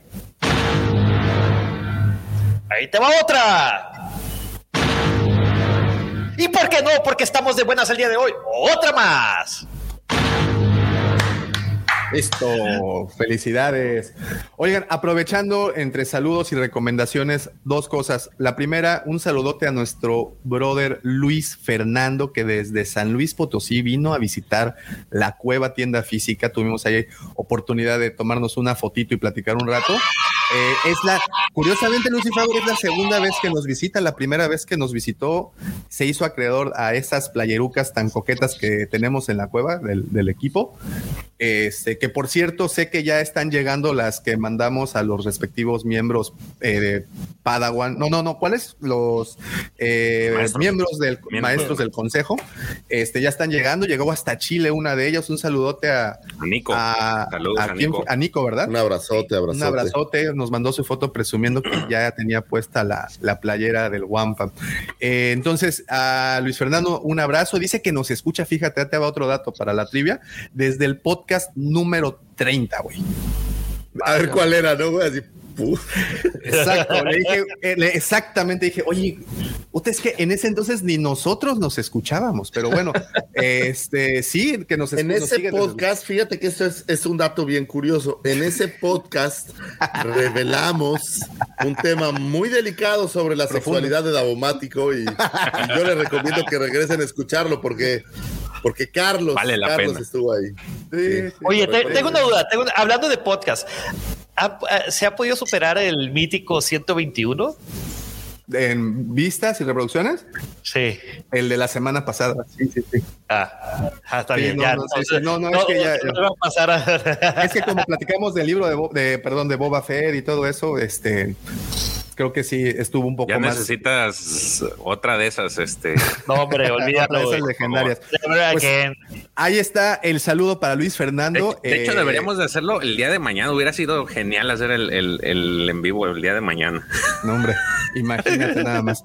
Eh, Entonces, bueno, esa es una. Y la otra, también quiero recomendar, fíjate, nos mandaron un, mensajito eh, vía eh, Facebook en donde una, una amiga nos decía que su papá nos escucha, que los dos, que los dos siguen el canal, pues su papá escucha el podcast y ve los videos y ella ve los videos, y ella está incursionando al mundo de YouTube. Esta pequeña se llama Dani Cherry, así es que si tienen oportunidad, vayan a su canal, a Saludito. seguirla, a la buena Dani Cherry, y me- nos mandó el video de su visita al Museo Estelar, ahí en la Ciudad de México. Como saben, el Museo Estelar es este, esta exposición permanente de, pues, de una colección, una gran, gran colección de artículos de Star Wars. Entonces, échenle un ojito, Dani Cherry. Y eh, también, pues, mandarle saludos a todos nuestros, también, bueno, a- aprovechando que andamos en las recomendaciones del Wampa, también aquí al buen Dani Atomic, vayan a su canal, excelente, excelentes reviews de figuras, eh, chequenle, cómo eh, se llama Dani Atomic Cazador Vintage, así lo pueden encontrar. Este, y creo que ya esos son todos los Oye, pues anuncios. vamos mandándoles un guapo saludo, güey. Hace mucho que no mandamos guapas saludos. Ahí está, ahí está. A ver, a ver, deja- jóvenes, que Lucifagor ahí termine de hacer lo que Lucifagor hace. Aquí estoy, aquí estoy, aquí estoy, aquí estoy. Guapa saludo a las tres. Una, dos. Oye, no, es que ando monitoreando porque se acuerdan que la semana pasada o antepasada ustedes oían el ruido de, de lo que estaba viendo amiga y yo no oía. Ando monitoreando. De, de verdad que aquí no lo escucho. Very well, Captain. Master, moving stones around is one thing. This is totally different. No, no different. Only different in your mind. You must unlearn what you have learned. Very well, Captain. Oye, Diga, diga. ah, perdón, perdón. Hablando de, de, de- de aniversarios, güey, ¿sabes quién cumple 10 anivers eh, cuál es- ¿Quién cumple 10 años, güey? No, no, no, esa no. Eh, no, no, no. Sí, también no hice los cuentas y no. El videojuego de Star Wars Old Republic, güey, pero vamos a hablar más de eso adelante, güey. Ok, no, no, no, dale, dale, dale, dale, éntrale. Suéltate, suéltate como Suelta. hilo de media. El trompa, gaming, gaming Minuto. Pues sí, querido Guampa Auditorio, queridos Guampa Escuchas, queridos Guampas, el. Pues este año se cumple, como ya lo habíamos mencionado hace algunos podcasts atrás, cumple 10 años el videojuego de Star Wars Old Republic, este juego Massive Multiplayer Online, que sale, eh, que salió obviamente en el 2011. ¿Y cómo lo van a celebrar? Lo van a celebrar con una expansión. Perdón. Pero, pero- perdón, Pepe, pero el, el juego de Knights of the Old Republic es del 2003, ¿no? No, pero Sí, pero este es, eh, este es Old Republic. Sergio, no te escuchas. Es, es, eh, Star Wars Old Republic. te Este, Oh, el de Old Republic, sí, sí, sí. perdón, eh, perdón, este, perdón, este es perdón. el juego en línea. Más Sí, sí, sí, sí. Ah. Una disculpa, perdón. No te preocupes, querido saltamontes. Eh, bueno, y lo van a celebrar con la expansión Legacy of the Sith, que va a estar disponible a partir del 14 de diciembre. ¿Y de qué se trata este nuevo DLC? Bueno, se trata de que vamos a luchar contra, el- contra Darth Malbus, mientras que este lleva a cabo un plan vil y desconocido, amigos. Lo interesante de esta expansión, aparte de pelear contra eh, eh, Malgus, es que también va a permitir visitar el mundo acuático de Manan que va a ampliar este, el nivel máximo de todos los de, los jugadores hasta el, el 80, el nivel 80 y sobre todo y lo que la gente está esperando es que va a tener una nueva función de estilos de, de combate, por lo cual se cree que va a mejorar la sensación del gameplay. Eh, y pues eh, este juego está solamente disponible para jugar en PC. Como la Solo llega para ahí, no, no llega ¿Va a, para ser. ¿Va a ser libre el DLC o hay que.? No, sí, sí, tiene, aportar? te, te hay que aportar algo, profesor. ¿Te la van a dejar Cayetano o, No, en cuánto anda? Había una. Hace un tiempo había algunos DLCs libres, por eso. Son, sí, como hay dos o tres DLCs Con libres. la ya. misma, Oye, seguían con la misma este, línea o. Sí, pero Pepe. recordemos, váleme. Eh, ¿Viste el video que subimos en la semana de los mejores personajes de videojuegos y sus figuras?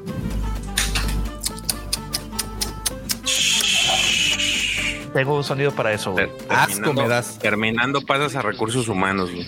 Asco me das. Con pluma. Eh, eh, este, este programa es como Televisa, ¿eh? ¿se escucha mejor? Sí, ya, mucho Sí, mejor, sí, sí. sí. ahora sí. Ah. Híjole.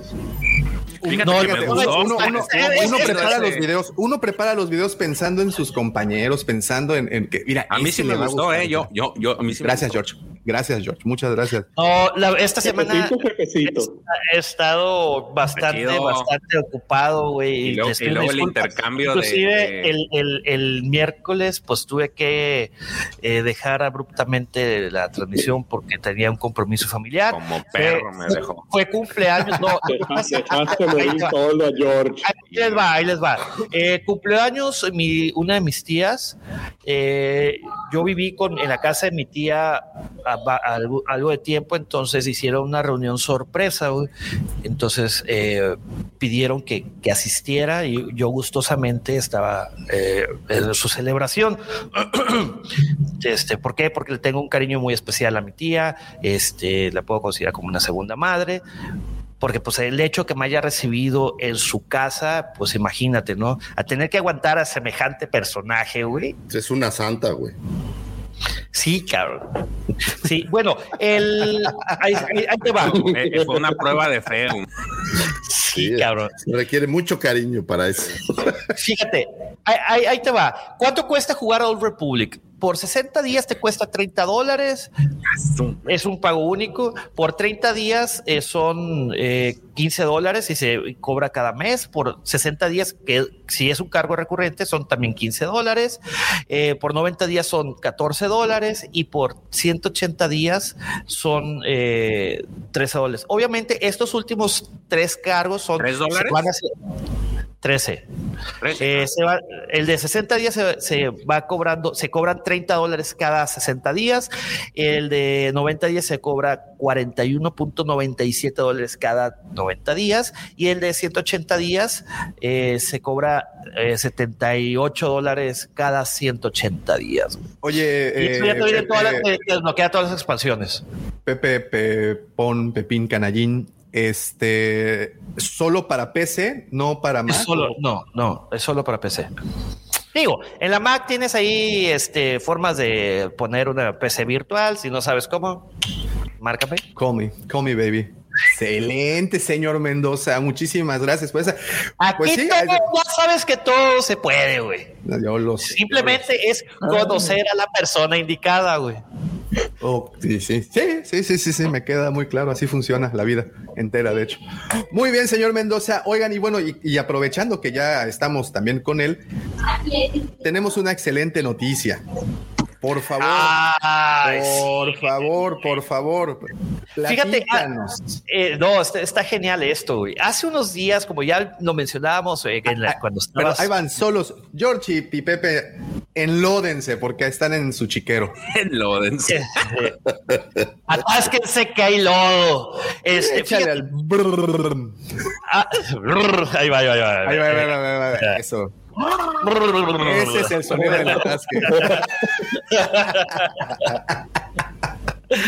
Eh, para, ojo, ojo, hay que aclarar de dónde es ese sonido porque pueden pensar mal, güey. Es del Boss Nas, güey.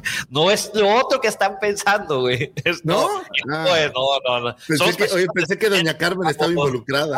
No, güey, somos personas decentes. Es que tú Ese no sabes que doña que Carmen... pone doña Carmen, así aquí. No, pero las- doña Carmen hizo ese sonido para la pecinta. O sea, vinieron a grabar acá, doña Carmen. Ken Burt vino. y- vino a usted es la persona ideal. Eh, me dio mucha risa cuando llegó Ken Burt aquí a, a Cancún y dijo, quiero, quiero ir a las canoas. Iba así como en- vestido como safari, güey. Estaba bien padre. Dice que se cazador, malaria y todo. Se metió de la escuela de güey, sí, da así, todo el pedo, güey. Hasta de la polio, porque dicen que todavía andaba por ahí suelta. Oye, y la peste Y aparte nerfeó el audio porque estaba más puerco todavía, ¿no? Ah, sí, sí, Sí, sí, se güey. llama, Sí, salpicaba más. Se oía como, como machacaba el, el, este, Salpicado. Eh, le llamaban el aplauso húmedo. El aplauso. Son las aplauso 7 cancunense. de la mañana, jóvenes. Es el horario familiar, güey. Pues los estamos hablando de un Ah, güey. güey. ¿De qué crees que hablamos? Suena bien, güey. White clap. Rustel, güey. Con Yolo Xochitl y el doctor López, López Rodelo, güey. Doctor Rodelo. Do- doctor Rodelo, perdón. Oye, bueno, volviendo al tema. Hace unos días eh, se anunció que Star Wars va a regresar a Dark Horse. Y, con, y ¿de qué forma va a regresar? Pues bueno, van a sacar historias canon y únicas desde la Alta República hasta la era del, de la Primera Orden. O sea, la Oye, eh, intención de 10 esto... años fuera, ¿no? 10 años sin, o sea, ellos, Dark Horse regresó las, los controles a Marvel, creo que en el 2011 o 2012, ¿no? Sí, por ahí. Poquito antes de que firmaran o cuando firmaron, no recuerdo. No, fue después. después de que firmaron. Pero todos ya, ya, ya, ya no estaban sacando, los últimos años creo que ya sabían para dónde, para qué lado iba a mascar la iguana, güey. Y el último año creo que ya no sacaron nada más que puras eh, trade paperbacks. Este. Bueno, la idea de esto es construir historias, series regulares y antologías con números únicos y especiales, aunque de momento solamente se va a enfocar en, en, este, en este tema donde mi querido George es especialista, que es la Alta República. O sea, regresa Dark Horse para dedicarse exclusivamente de momento, a, es- de momento a esa momento. línea de historia. Oh, Sí. ok. Alta República y ¿Y, ¿Y por qué es buena noticia, mi George? Eso.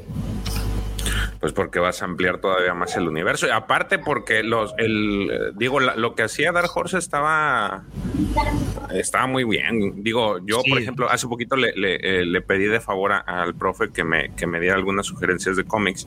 Este, y la verdad es de que ahorita que los, que me puse a, a leerlos, eh, el diseño de los personajes, la, la- la- el arte y la historia está, sí, está bárbara. Entonces, si le metes eso, o si les dan permiso de, de- de hacer eso en el, en lo que es la, la Alta República, pues va a ser todavía genial. A ver, mi search. Pregunta para ustedes que son más conocedores del tema. Los cómics de Star Wars empezaron con Marvel, luego Dark Horse y luego regresaron con Marvel. Sí, aunque pudiéramos decir que la época dorada fue con Dark Horse. Eh, es que, Yo to- creo no, que todo sí, depende, ¿no? porque depende, porque los primeros cómics, o, o sea, cuando no teníamos mucho más que las películas, empezaron con Marvel Ajá. y era, eh, pues obviamente Stan Lee estaba involucrado, etc., lo, lo que ya sabemos, ¿no? Pero estaban como medio yo- estúpidas esas historias, ¿no? Entonces era, era la época, eran como hay que, claro, hay que en la época. ¿no? Sí, claro. Éramos más ojo, estúpidos, claro. Stanley originalmente no los quería, pero acuérdense que, que estos cómics de Marvel de- con Star Wars salvaron a Marvel Salvaron de alguna manera, estaban Sí, quebrados, güey. Y cuando vienen, y luego- un reauge, ¿no? cuando, cuando eh, Dark Horse agarra la batuta de los cómics, ya se empiezan a tornar más eh, oscuros y ya empiezan a hacer estas adaptaciones de novelas, güey. Y Igual sacaron- con, con, con- perdón, ¿no? Pero con Marvel, después del, del, del Imperio contraataca ahí que George Lucas medio le suelta la mano a Marvel, ahí las historias empezaron a mejorar. Se ve que toda la primera etapa que George Lucas estaba más atrás y, y- y les controlaba un poco, es un poco lo que dice Davo, estas historias más estúpidas, ¿no? Se ve que George Lucas les ponía un freno y medio que después, de, después del Imperio contraataca les fue soltando la mano y ahí se empiezan a hacer más oscuras las historias de Marvel. Igualmente sí, con Dark Horse como que levanta. ¿Y, y por qué? Por, por- Ah, bueno, dale, dale, dale. Y, y con- no, perdón, Sergio. Y sobre todo en- hay que enfocarnos en que Dark Horse, al ser historias más oscuras, más maduras, más de adultos, eh, caray, lo pudimos ver en Heredero del Imperio cuando hicimos el review eh, en, en Hablando de cómics con Pepe y George. Exactamente. Eh, pudimos ver la, o sea, que hay sangre, hay desmembramiento, o sea, no está muy de niños, güey. ¿Y qué sucede cuando regresa a Marvel el control? Ya Marvel Disney, pues sufre un nerfeo. Vemos en los cómics, o inclusive eh, cuando hicimos el cierre de, de el crossover de la guerra de los cazarrecompensas, pues tú veías que desmembramientos, pero no había sangre, o trataban de ocultarlo bastante, güey. O sea, darle unos matices muy. Pero es, es la Eh, línea de Disney exagerado, actual, o sea, nunca hay sangre ahora. Yo tengo No, una, consulta. ¿no? ¿Va a, co- va a convivir Dark Horse con Marvel o pasa todo a Dark. Horse ahora? Ah, hay, No, no, hay no, un rumor, es- hay, hay un rumor que está corriendo de que este IDW va a perder la licencia y por eso está entrando al kit de Dark Horse. Si bien el- ahorita como hemos ¿Quién, visto, quién es, ellos ¿Quién es IDW? IDW. es la otra la otra casa que hace los cómics, los que hemos este visto Los de de. Ajá. Oh, Todo que lleva ok. Adventures son los de IDW. Inclusive las, eh, por ejemplo, los especiales que vimos de, de Castle of Vader, de Return to Castle Esos of no son de. Marvel. No, son de IDW. IDW, ok. Para que te des una idea, ¿te acuerdas de esta serie que te platiqué de Lock and Key?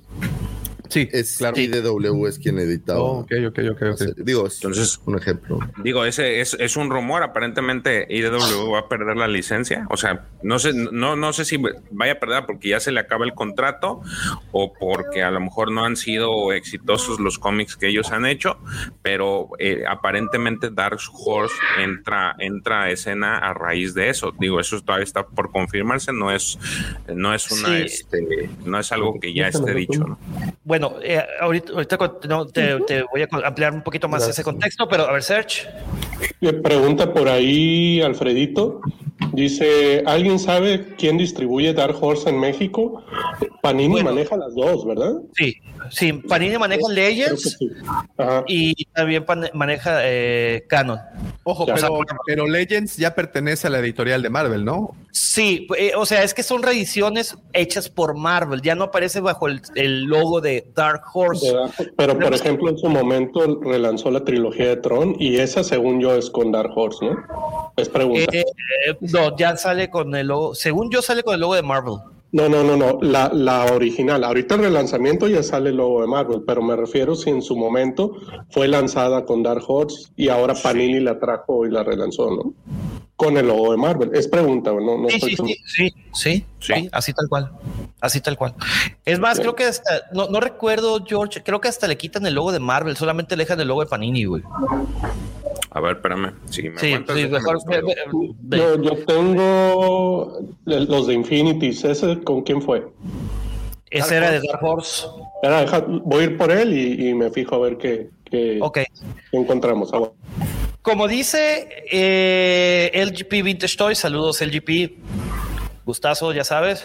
IDW son más para niños, por eso se llama Adventures. O sea, ese es el, el- el- logo, o sea, o la, el subtítulo que le dan a esta serie de aventuras, tanto de Star Wars como eh, High Republic. Oye, pe- perdón que te interrumpa aquí. Una vez entrando con Dark Horse eh, y la pregunta del profe se me hizo de verdad muy interesante y no sé, no sé qué tan fácil vaya a ser de responder. Por, se- seguro en- en- entre las próximas semanas sabremos más, pero una, una, lo importante es saber si tanto Marvel como como como Dark Horse en, un inicio y lo otro es que si tendrán oportunidad de realizar esas historias más adultas ahora con la, co- como dijiste, con la batuta de, Disney. ¿Qué tanto será la diferencia de que cambie de editorial? Mira, son las preguntas que todavía yo esperaría respuestas. Agua. Ahorita simplemente fue un, eh, un lanzamiento de noticias que en la primavera del 2022 vamos, yo creo que responderemos y tenlo por seguro que vamos a estar haciendo los reviews inmediatamente en el canal de Hablando de Cómics. Con... No te, no te esperes que vaya no. a ser algo muy diferente, güey. O sea, Disney, No lo Disney sé, tiene su línea y la línea de Disney no va a cambiar, güey. O sea, Pero es que a lo mejor pueden ser más para adultos, güey. O sea, eh, puede ser que sean más para adultos, pero yo- vas a yo seguir sin ver, esperaría- sin ver sangre o sin ver estas cosas que Yo Disney esperaría que, ya no yo aprueba. esperaría que sí, güey. A lo mejor le pones una nota que para mayores de 18, no lo sé, güey. Pero yo sí esperaría. Digo, porque, caray, entonces ¿para qué lo regresas a Dark Horse, güey? Pues tendrán proyectos, güey, pero no creo que sea para hacer un cómic en donde veas sangre por todos lados, ¿no? Eso no. Mira, Disney ya no va a regresar ahí, güey. O sea, es, es todo un, un conglomerado de medios que tiene una postura y que, y que yo no he visto nada de Disney que cambie. Digo, el ejemplo de no poner a, a Ula me parece claro, ¿no? O sea, no puedes sacar mujeres muy desnudas. El ejemplo de hacer a los villanos eh, redimidos, gente buena. O sea, no, no la verdad Pues no lo lo que veo, vimos en Bad Batch, ¿no? De la chica esta Twi'lek que era esposa del clon.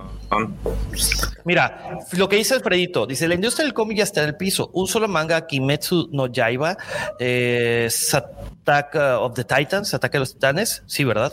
Eh, vendió más que toda la industria americana. Panini imprime mucho más manga que cómics y Kamite igual. El cómic Walk ya no pega. Y Tokyo No, Revenge pues es- está vendiendo muchísimo también. El manga desbancó el cómic. Las nuevas Creo que generaciones... parte, per- perdón que te más. interrumpa aquí, Pepe, pero creo que parte del chiste de los cómics es precisamente lo disruptivo que pueden llegar a ser, e- y no quiero usar esta palabra porque ya está muy choteada, pero también lo irreverente que pueden llegar a ser, y solamente en una tira cómica se podía hacer de esa forma. Y si estás hablando de que vas a traer una compañía como Dark Horse con toda su, eh, ¿cómo se dice? Con todas sus engranes y todas sus herramientas. con es, es Demon Slayer. Sí, Demon Slayer. La de Eh, Kimetsu no, oh, no Yaiba. Eh, entonces, si vas a traer esto, pues tú esperarías algo por el estilo, ¿no? Pero, Pero ¿qué tanto? fíjate, Davo, yo estoy de acuerdo con Alfredito, güey. Por ejemplo, yo el cómic de Marvel, los de Star Wars van a disculpar, pero esos yo solamente leo- los leo digitales y los mangas sí los leo, a lo mejor por el romanticismo que conlleva de, de, de que se leen al revés o, o- o eso no los disfruto en, una, en, en mi iPad, güey. O sea, me gusta, eso sí me gusta muchísimo más leerlos eh, en versión física y los de... Tú puedes checar mi iPad y ahí tengo N cantidad de cómics que ahí, lo- ahí es donde los leo, güey. Aparte también, güey, porque pues, se la bañan, güey, con la cantidad de cómics que es muy chingón, güey, pero pues el- están caros, güey. O sea, cuestan 70 pesos, bien poquito, 24 páginas, güey, contra 100 pesos y te dan un Habíamos, a- a- a- había existido una, la- esta misma cantidad de publicaciones antes, hace cinco o seis años atrás, o, un, o incluso más, o va más mi pregunta más para atrás. Dark Horse había tenido esta misma cantidad de publicaciones circulando en el mismo momento como lo está teniendo Marvel. Sí, pero Dark Horse se enfocaba un poquito más a como que miniseries, güey. O sea, series de pocos, o sea, pocos números, Cinco pero sacaba varios. y ya. Exacto.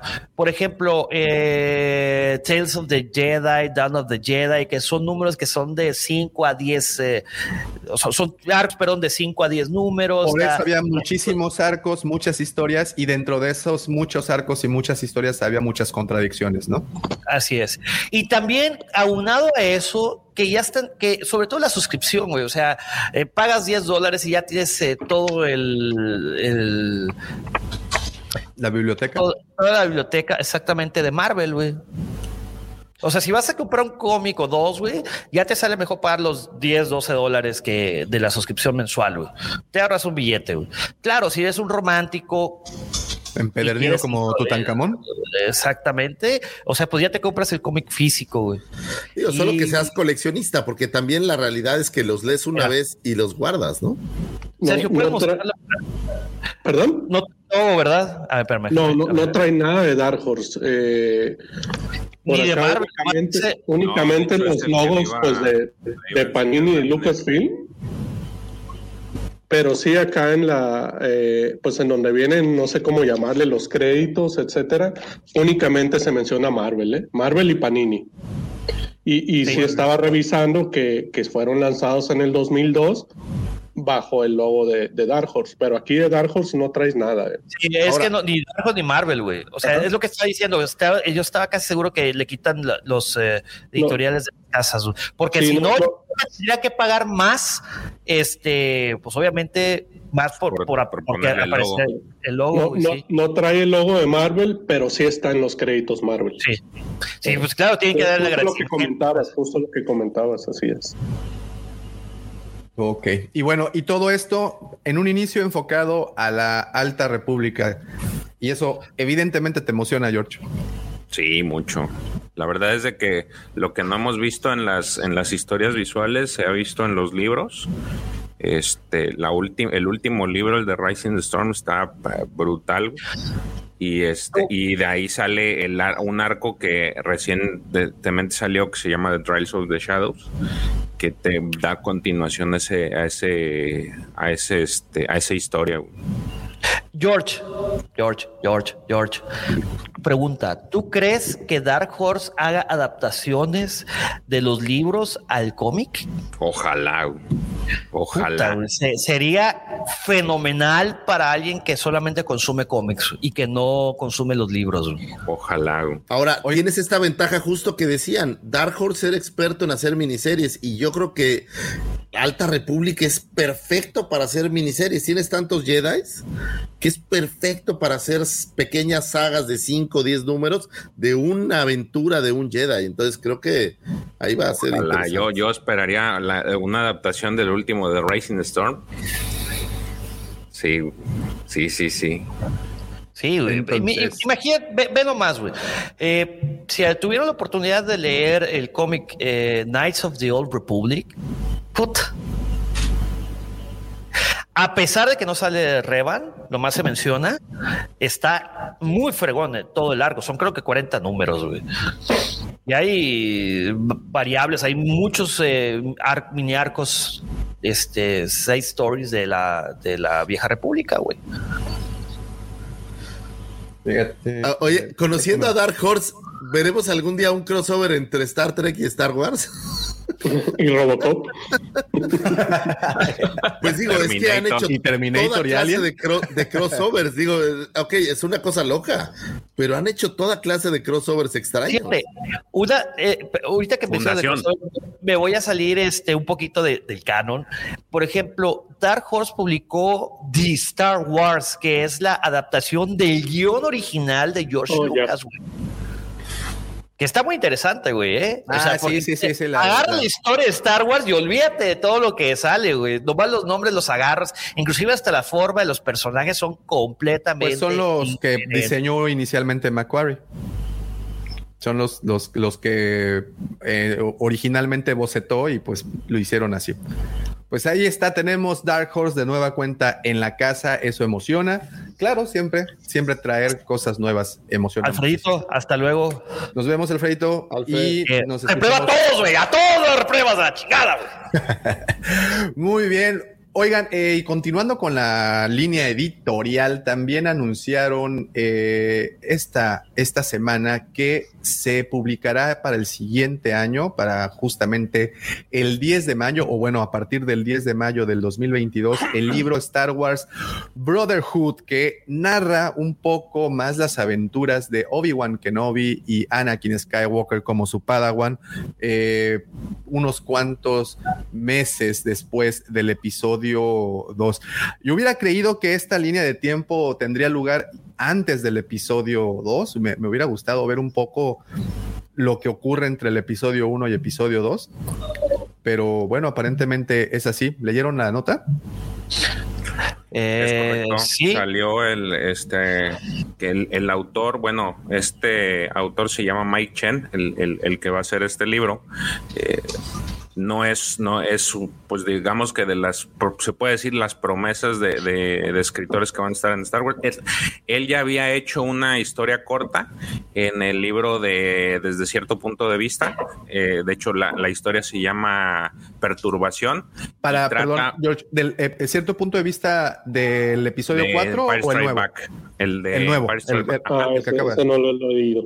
No, él, él hizo esa, eh, una, eh, dentro del grupo de, de escritores que en ese libro, él hace la historia de, eh, llamada este, eh, Perturbación y te habla un poco de cómo este Palpatine eh, se dio cuenta de que Darth Vader estaba pues queriendo tumbarle el, el, este, ahora sí que tumbarlo de la, de la silla, este, y tiene esta, bueno, te cuentan la historia de cómo Palpatine tiene una visión, una visión de la fuerza y ve a Anakin, es Anakin, ni siquiera es Vader, ve a Anakin como tal, eh, como permite que Luke mate a, a, Palpatine, ¿no? Entonces se convierten ellos en los, en los nuevos hits, en los que este, al final la, la historia cierra con que llega, le habla a Vader y le dice que si ha sentido una perturbación en la fuerza.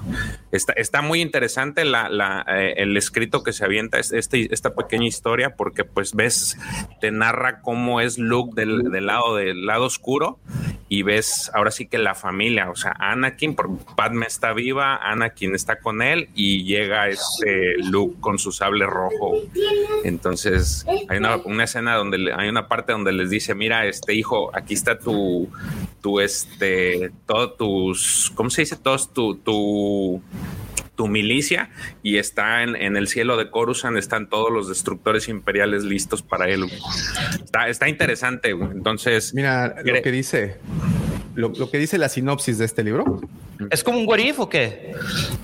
¿Este Eh, libro? Son, Ah, son, son historias, son pequeñas historias de que crearon pues varios autores. Entonces Mike Chen es uno de ellos. Es, eh, digamos que es su primera historia. No encontré más referencias sobre él, pero es, eh, pero sí me tuve la oportunidad de leer esa, esa pequeña historia y está interesante. Entonces Es, es eh, como una visión que tiene Palpatine. es, ¿no? es una visión que tiene Palpatine sobre su, su futuro en el que pues lo van a derrocar y que, ant- y que él se, prepa- se va a preparar para que, para que no suceda, ¿no? Dice, pues este Luke es un pizarrón en blanco y necesita un guía. Entonces de ahí empieza supuestamente ya a planear cómo se va a deshacer de Vader y, y va a tomar a Luke como su, su futuro aprendiz.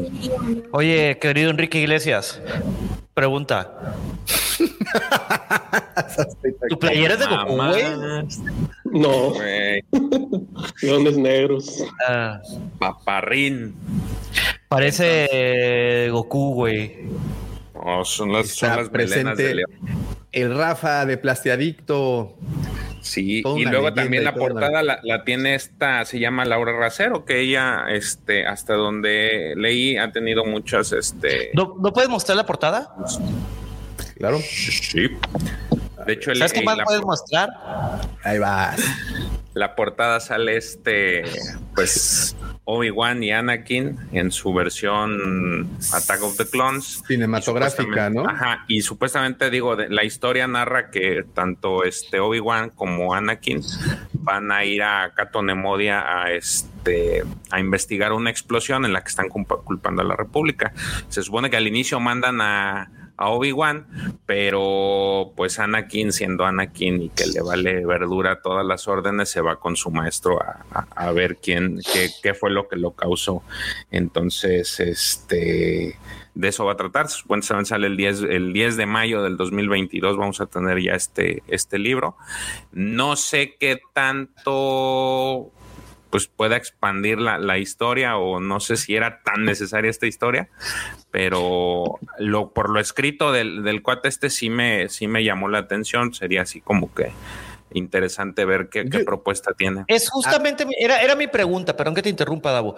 ¿Hay necesidad de tener más historias de Obi-Wan y Anakin cuando ya tienes Clone Wars y un chorro de literatura más, güey?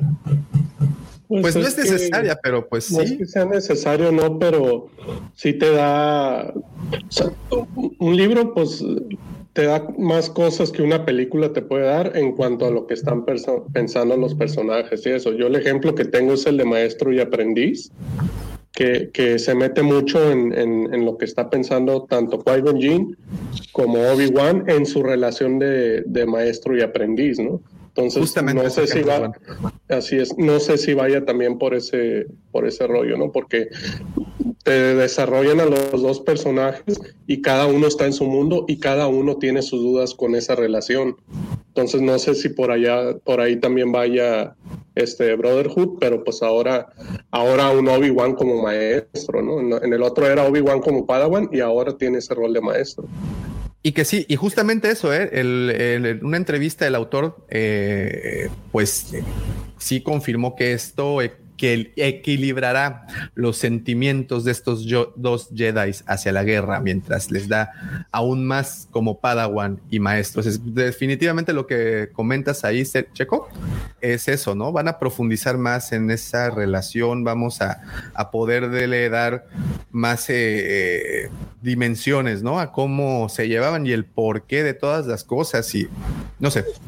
Cre- y A mí sí creo, me creo yo, creo yo, Davo, que también lo más importante es de que es, eh, les le dan oportunidad a escritores este, para que desarrollen sus, sus historias, ¿no? Porque pues eh, siempre hablamos de los mismos autores últimamente, este, Scott, este, Claudia Gray, entonces, por mencionar algunos, pero son los, los casi los mismos este, autores recurrentes los que escriben este, este tipo de historias. Entonces, el, el que le cedan un poquito esa, este, le, le den ahora sí que la oportunidad a estos escritores, no sé si se le puede decir emergentes, este, pues también es digno de, apreciarse, ¿no? Porque pues quiere decir que a los eh, le están dando oportunidad a quienes son fans de poder explayarse y contar su propia visión de, las cosas o cómo hubieran querido que fueran más historias, ¿no? Entonces, yo lo, la verdad lo que leí de eh, eh, ese, ese, ese cuento de, o esa pequeña historia de,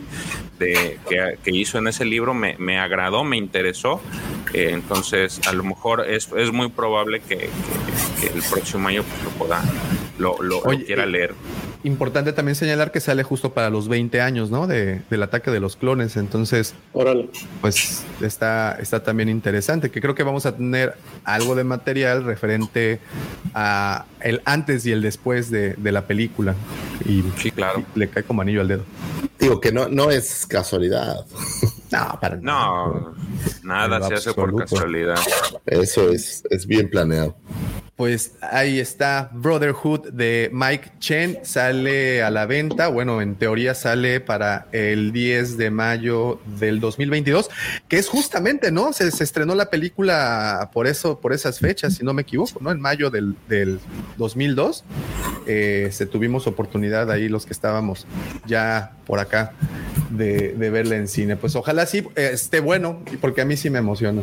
A mí me gustó mucho, al menos, el, el de Maestro y Aprendiz de, de, Obi-Wan y, y Juan este, y Qui-Gon Jinn, y bueno, y la relación ahí de él con Doku y. Uno podría pensar, bueno. ah, son unas locas aventuras de Qui-Gon Jinn y Obi-Wan, pero realmente la carnita está en otro lado, ¿no? está en lo que no se dice, ¿no? Eso está, eso está es. interesante. Eh, está en lo que eso ellos es lo- no dicen. Eso es lo bueno de la lectura. Que, que puedes indagar un poco en la mente de los, de los personajes, cosa que no pasa en, en- en pantalla. Entonces, pues toda la suerte del mundo para que le vaya bien y, y, y- y en una de esas hasta vemos algo más en pantalla. Y, que llegue rápido también la edición en español. En español. Esa es otra, ¿verdad? ¿Cuán- Como promedio, ¿cuánto están tardando en... en Ahori- Ahorita se están tardando demasiado. ¿eh? Por ejemplo, High Republic nada más han sacado tres, no, dos libros en español. No, los dos, los primeros dos, nada más. Únicamente dos. Ya sacó los tres en español, pero en España. Y, y- traen, por ejemplo, atrás dos. Eh, en la segunda trilogía de Tron, el Ah, tercer libro, el de- atrasadísima. o sea, nada más está el de Tron y el de, ¿cómo se llama? Alianzas. El de traición no está. Y ni se hable de la nueva trilogía de Tron. O sea, ya ahorita prácticamente están sacando lo- las novelas de los episodios, cosas del Mandaloriano a lo güey, y ya. es todo. Bueno, y los dos de High Republic, está bien. Pero quién sabe de qué dependa el, el- la traducción, ¿no? No, no, no estoy tan seguro quién decide cómo se traduce y cuándo y demás. O sea, Pero, por Fíjate. ejemplo, justo el que mencionabas ahorita, de, el de desde, desde cierto punto de vista, a estas alturas, el del episodio 4 lo sacaron para Navidad, junto con el de Tron. Y ahorita no, y ahorita no hay noticias de, Está- del está Imperio detenido. contraataca. Sí. No, no, quién sabe a qué se deba. Por ejemplo, ya hace un par de varios, varios podcasts sí les comenté que Panini decía que dependía mucho de la cantidad de, de la recepción del, del público sobre ciertos materiales para que ellos se aventuraran en sacar este más números. No sé si se aplique igual con los libros. O sea, es la, la verdad no sé. Eh, igual usted, ustedes tienen muchas más ediciones que acá. Acá llega la cuarta parte de lo que se edita allá en México. Pero fíjese que High Republic salió primero en Argentina. Sí, pero son contadas cosas. Ustedes tienen editados, por ejemplo, los de Historia de los Sith, Historia de los Jedi. Ah, sí. que acá Los no de están. leyendas. Ahora, es que ojo, una cosa es que la casa que es- tiene el libro del rey saque el libro y otra es todas estas casas que lo traen. Por ejemplo, no es lo mismo que Gandhi diga, oye, pues a mí mándame cinco mil copias o mándame mil copias. Tienes que tener a alguien que lo distribuya. De hecho, Planeta ese- es la que de. Star No, Wars. pero Planeta, es- Planeta está en toda Latinoamérica. Sí, y Planeta es- saca cosas allá que Si acá no este- están. Pero él- Por ahí por no un libro que que, se sacan primero acá, sacan 10 en México.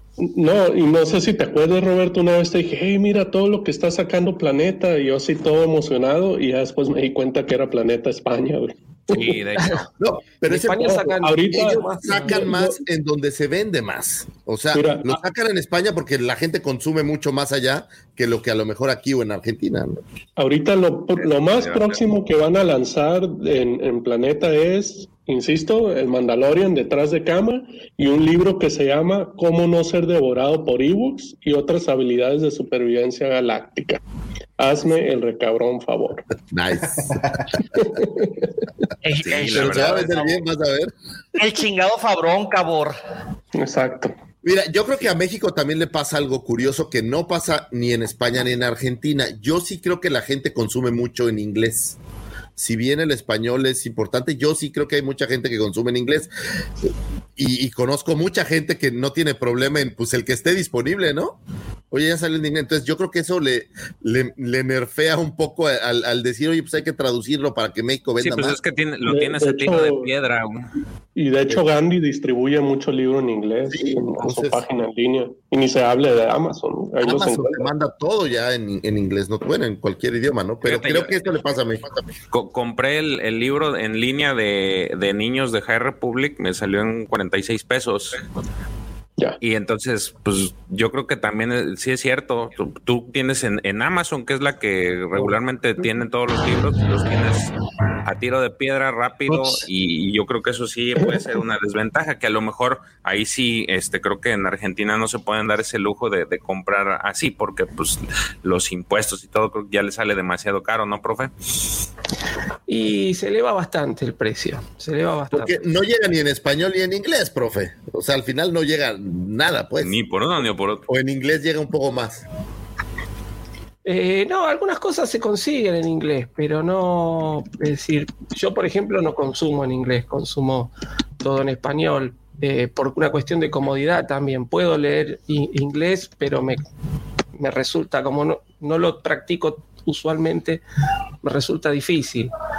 Pero, pero bueno, este, yo me he volcado mucho a lo digital. Gracias este, a la fuerza hay todo un movimiento digital muy importante y, bueno, gracias a eso tengo casi todo el material disponible, ¿no?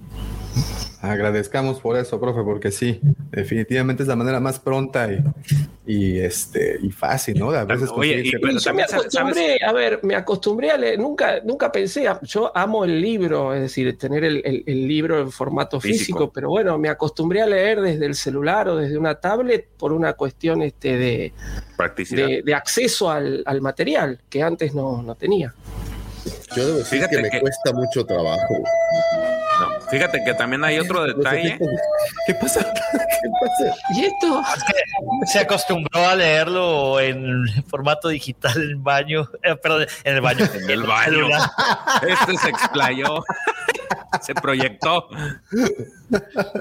Fíjate que también eh, hay otro detalle, y eso lo, lo- platicaba con, con Sergio, y es que, por ejemplo, aquí en, en el caso de, de- Latinoamérica, creo que también aplica, aplica para toda Latinoamérica, este Planeta es la que tiene la, la licencia de, de- de Star Wars.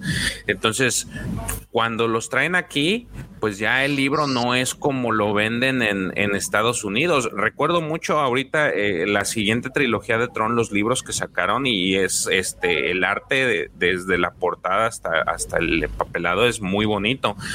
Y, y aquí tienes, por ejemplo, las versiones de esos libros y llegan pues las versiones de pasta, este, pasta suave y eso creo que también demerita o hace que demerite mucho el, el que tú quieras comprar un libro de aquí a comparación de un libro en Pero inglés. ¿no? también tienes un tema de licenciamiento, güey. Seguramente eh, Sí, no. eh, la licencia con pasta de un tipo o con las imágenes o sin las imágenes es diferente. Fíjate que traíamos costo. un, estábamos averiguando un tema por ahí de licenciamiento de imágenes de películas de horror. Ahí un saludo a mi amigo Quiz que andamos cambiando en un tema. Y es tan diferente y hay tantas versiones de cómo pueden licenciarte un producto que, que es interminable, güey. Entonces, seguramente les dicen, a ver, güey, ¿quieres editar este libro? Ok, tengo la versión de pasta suave que te cuesta tanto la licencia, o tengo la versión con imágenes súper hiperrealistas y que la pasta tiene la imagen de Pepito Pérez, que es el mejor dibujante de la historia. Entonces, y, y obviamente, pues las Mira. casas productoras dicen, pues a lo mejor este no se va a vender tanto porque lo tendría que vender al doble. ¿Sabes cuál sí sacaron a- a- así con ese tipo de cosas que comenta George? El de las leyendas de Luke. Sí, mira, de hecho es lo que te iba a decir. Mira, Ah, este- mira, ese este también, es el esos de- también. Este, este es de, este es de Editorial Planeta y es el de Sí, Leyendas Oscuras, es el que ahorita estoy leyendo. Y este sí, sí, ya Sí le metieron ganitas. ¿Dónde ¿no? lo conseguiste, George? Eh, lo compré. En Porrúa, en yo los compré en Porrúa. No, yo los compré en Amazon. Amazon. Amazon. Pero. Amazing. Y es el único, ¿eh? porque todos los demás que los ¿Ya se que he comprado, sí ya son este. Pues no, sí ya tienen pasta blanda. Y no, no, ahí sí. Por ejemplo, los de High Republic, pues sí me hubiera gustado tenerlos así con la pasta que, que entregaban y todo, pero pues también no- soy trato, trato de consumir en español. Muy bien, muy bien. Oigan, eh, un par de anuncios antes de, de continuar con esta tertulia mañanera. El primero este, es agradecerle para empezar a todos los miembros del canal, tanto a los maestros del consejo como a los padawans consentidos y a los caballeros Jedi que se unieron a este gran proyecto. Muchísimas gracias. A Glaze eh, SB, a Giovanni Carcuro, Nico Riquelme, a Jan Pecheto, Gerardo Colores, Maxi Copia, Gaby Castelo, Mike González y Diego Argú. Muchas gracias. El que no hemos visto hoy es a Mike, ¿verdad? No ha, no, no, no, ha saludado todavía por acá, ni tampoco el buen Diego. Muchísimas gracias eh, a todos ustedes por apoyar el, el proyecto. Eh, como saben, están dentro del programa de miembros de, de Wampa y pues obviamente estamos tratando de llevarles material exclusivo y justamente eh, es lo que me lleva al segundo anuncio que a partir del siguiente, bueno de hecho son tres anuncios, a, a partir del siguiente programa tendremos para los miembros del canal tendremos una nueva sección. Ah, mira Diego, aquí estás, ya te andaba perdiendo. ¿Cómo estás Diego? Buenas, buenos, buenas, buenas. Este tendremos eh, esta nueva sección que aún no decidimos el nombre, pero es algo así como eh, la Academia de Coruscant, eh, del aula de... Estamos todavía trabajando en eso. CCH22, ya sabes, alguno de- X14513, güey, cosas de esas. Sí, no, no, no, esos no, por favor. Eh, y bueno, básicamente serán preguntas que se le harán, que se elegirá una pregunta a la semana y esta pregunta el, el profe Robert nos hará favor de contestarla con toda esa amplio conocimiento que lo distingue. Entonces, esa es una nueva. Otro anuncio también, eh, un segundito, un segundito, es que también eh, vamos a tener para los miembros eh, de los maestros Sí, el ma- los maestros del consejo tendremos estas charlas uno a uno. Eso sí es una noticia tototota. ¿La digo ahorita o, o más tarde? Sí, vamos, vamos, vamos. Ya dale. arrancamos, vamos, vamos. Jala, arre blue o arre lulú, como diríamos acá. Tendremos estas charlas uno a uno. Es más, creo que aquí vamos, las pri- la, primera que tendremos va a ser para todos los miembros en general y luego vamos a ir este, cambiándole, pero al menos las primeras vamos a ser para todos los miembros, uno a uno, señores. con el profesor. Así es que vayan preparando de los- lo que quieran platicar, porque la primera la tendremos, eh, me pasaste la fecha, profe, y yo vi El sábado que viene. Cumplidote, ajá, no la apunté, 27 de noviembre, justamente anoten todos los miembros del canal, anoten 27 de noviembre tendremos un, que es sábado, tendremos una charla uno a uno vía Zoom con el profe. Entonces, vayan haciendo espacio. Todavía no definimos la hora. Obvio, vamos a publicarlo en el transcurso de la semana. Yo creo que máximo lunes ya estamos definiendo la hora para que vayan viendo o, o, digo, de las, de las este, ventajas de ser miembro del canal, pues que vayamos definiendo una hora eh, para que se pueda llevar a cabo esta dinámica. Yo creo que va a ser algo, y esto evidentemente eh, quedará, no, no se grabará porque pues será uno a uno. Entonces lo es la parte, el contenido, ese contenido exclusivo del canal, de este mensaje se autodestruirá en los próximos 10 segundos después de que termine la transmisión. No, hombre, güey, ya te lo piratearon, cabrón. 10 segundos es demasiado. La hora, la hora, para que se den una idea, ten- la tenemos que definir, pero va a estar entre las 4 y las 6 de la tarde de acá de Argentina. Lo que son entonces Estamos 2 y viendo el- 4 el de la tarde. de- Por eso, estamos viendo el tema de en qué horario también conviene para ustedes, ¿no? Porque decir, por ahí es muy temprano, entonces por ahí lo tiramos hasta, pero no va a ser más de las 6 de la tarde de, de acá de Argentina, pues ya después tengo los, los compromisos del sábado a la noche, pero... Ahí está, pero, pero creo que es una excelente por oportunidad de poder platicar y poder eh, ahondar, porque de nada cuenta, nosotros, como dice el señor Lucifago, nosotros qué? Nosotros aquí nada más venimos a leerles el TV Notas. Conocimiento de verdad, el profesor Robbie. Entonces, por eso es que vamos a, va- vamos a tener Oye, eso. me refiero al profe, ¿eh? Sí. este, vamos a tener eso. Él sí Eh, sabe, no que y- nosotros. Nosotros somos bueno, unos guarros cualquiera. Y bueno, eh, cualquiera, el profesor también es- la, la situación de publicar la, re- la pregunta que se le hará la siguiente semana, pues también tendremos esa. Así es que muchas gracias a todos los miembros del canal y ahí tenemos ese, esa, esa dinámica. Dice Maxi, horario de Argentina. Oh, sí, es bueno ser de Argentina. Una de Ahí las está, ventajas que vamos a tener. sí. Pero- Oye, Davo, Dígame. Se- seguimos esperando, güey, a que actualicen quiénes van a ser los panelistas en la página de la guapacom.mx. Sí, sí, señor. Calmex, señora, Calmex. Sí, es algo que nos han estado preguntando. Sí, güey, es que cada ratito nos preguntan, Sí, güey, sí, sí. cosas para, Es- para en los real. miércoles de transmisión de en el programa de Hablando de cómics con Pepe y yo y Enrique Iglesias. Bueno, Este, Eh, no, no hemos tenido oportunidad eh, de actualizar la página por situaciones de, de ¿cómo se dice? Eh, comunicación con, con programación, con el departamento de programación. De. Pero sí hemos tenido, sí hemos tenido ya anuncios a lo largo de las semanas y esta última semana anunciamos a nuestro buen amigo Rafa de Pla- Plastiadictos desde Colombia. Entonces, eh, para todo el multiuniverso del coleccionismo y todas las demás licencias y todo eso, estamos también consiguiendo paneles muy interesantes para poder platicar. ¿Y sabes qué es lo que me vino a la mente justamente el día del anuncio de mi buen amigo Rafa? Justamente se me vino a la mente este momento lucifago. Fíjate, algo que no, que no, no habíamos vislumbrado hasta este instante.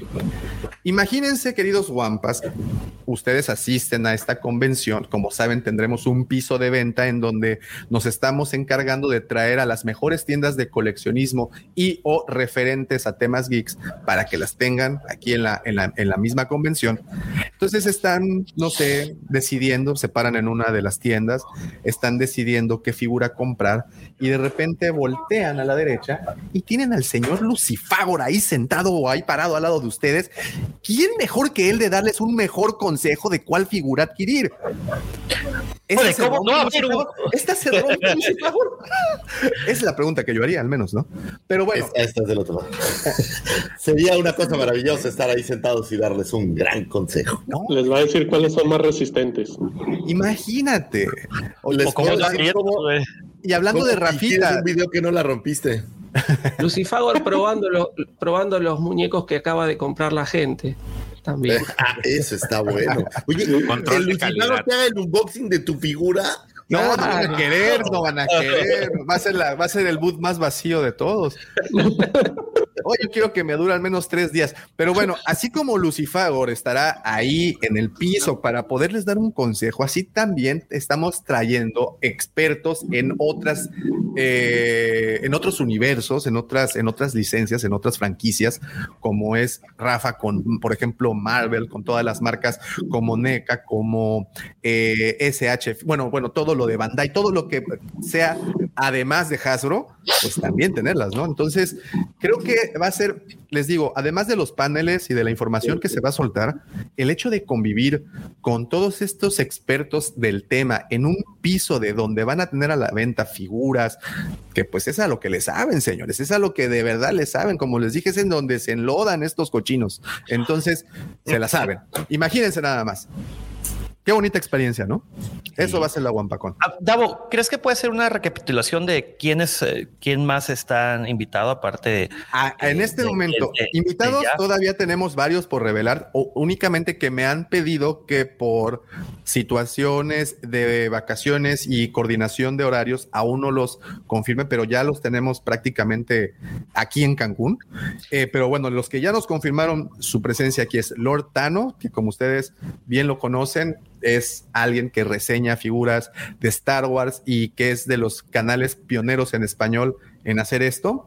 Está también con nosotros Rafa de Plastiadictos, quien también estará vi- viniendo a, la visita. Obviamente todos los, para los que siguen el grupo de Imperiales, todos los canales como lo es Carlín, Carlos Cano, ellos también estarán por acá. Acabo de, invitar también a Robert de Scruffy Looking. Ustedes si no conocen a Robert de Scruffy Looking, vayan para su canal también. Es un excelente, hace maquetas, es arquitecto al igual que, que usted, señor Mendoza. Eh, hace réplicas de naves. De hecho, está por lanzar su programa, bueno, su, su sí, pues es un- una serie de videos que se llama Ship Wars, en donde reclutó a varios youtubers muy creativos, todos ellos, para realizar maquetas de naves y esto será como un reality show. Pues ya está por ahí, se están empezando a publicar. Todos ellos están invitados pues para que vengan a conocer cómo se hacen este tipo de, de cosas. Eh, y bueno, eh, hablando por ejemplo de canales de YouTube, otro que también ya nos le super levantó y le dijo, ahí nos vemos en abril, es Darth Fenor.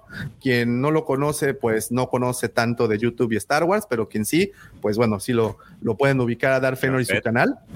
Eh, y bueno, esos son los que puedo decirles hasta el momento. Jafet.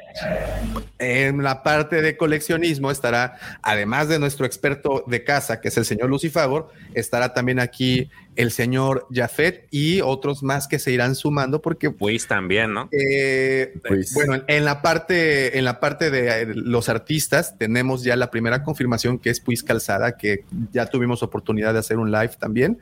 Y lo padre de esto es que no solamente, digo, son personas que ustedes conocen, pero que además vamos a tener la oportunidad, y esto es lo que le, metemos todo el tiempo énfasis, de convivir con ellos, de aprender un poco. Mira, ¿cuántos de ustedes, eh, queridos Wampas, no han tenido eh, la cosquilla de abrir un canal de YouTube y, y- y- de realizar esto mismo?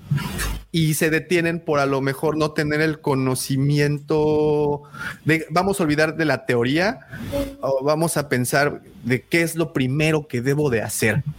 Imagínense entonces que vamos a tener un grupo lleno de personas haciendo ese tipo de respuestas, dando ese tipo de respuestas. O streamers.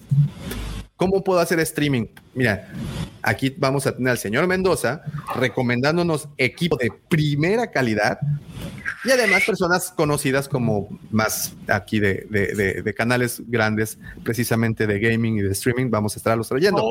Me hiciste parecer importante, así como Alpha Gaming, güey. Eres importante, Pepe. ¿De qué, de qué demonios hablas? Eres muy importante. Eh, eh, también, por ejemplo, eh, A mi papá. cosplay. Pues ahí está. Cosplayers, ¿no? Vamos a tener talleres de eso y un concurso, evidentemente, de cosplay para, para poder engalanar todo esto. Además, A ver, si, a ver si ahora sí se va el casco de Boba Fett, de el Mandalorian. No, Pepe, pero pues un concurso de cosplay aquí en Cancún, ¿tú crees que un casco de Mandalorian es? No, ahí mínimo es una servilleta con genética de Lucifagor, mínimo. mínimo, mínimo. Ay, oye, se me Esas ocurren que ya muchos tipos de lugares donde puedes tener genética mía, güey. De, de esas que ya se paran solas las servilletas, imagínate. bueno, vamos a quitar ese momento tan escatológico del podcast y eh, regresando a eh, eso es lo que queremos, una convivencia muy, muy unida con todas estas celebridades de este mundo del coleccionismo. Oye, y no se te olvide que tienes, tienes a unas grandes celebridades que son justamente los miembros de este podcast, que vamos a estar ahí para platicar y para generar contenidos como este con ustedes. Que la idea es convivir, ¿no? Oye, eh, Davo, ¿habrá sillazos, perdón, eh, panel en vivo? Claro. Sí. Para Claro. los que no sepan, querido guapo, este, queridos guapo auditorio, eh, creo que los únicos que se conocen en persona son eh, Davo y, y Lucifagor, obviamente, Lucifagor y George. ¿Tú conoces, se conocen en persona George y Davo? No, aún no. Bueno, este Sergio y yo nos conocemos en persona solamente. eh, el profesor, pues nomás lo conocemos detrás de las cámaras. Entonces va a estar muy interesante todo esto, que va a ser la primera vez que nos vamos a reunir todos en un espacio común y donde por fin habrá sillazos. Oye, güey, va, va a ser este momento en donde te voltea a ver el profe y dice, ay, yo pensé que eras más flaco que gordo, ¿no? Deja tú, cabrón. Así, Davomático, estás bien sotaco, güey. Yo creí que eras más alto, güey. Eso es el que iba, güey. Pinche George, güey, ¿te dieron de comer purina o qué pedo, cabrón? Oigan, miren, miren, miren esto, miren esto, a ver si se da.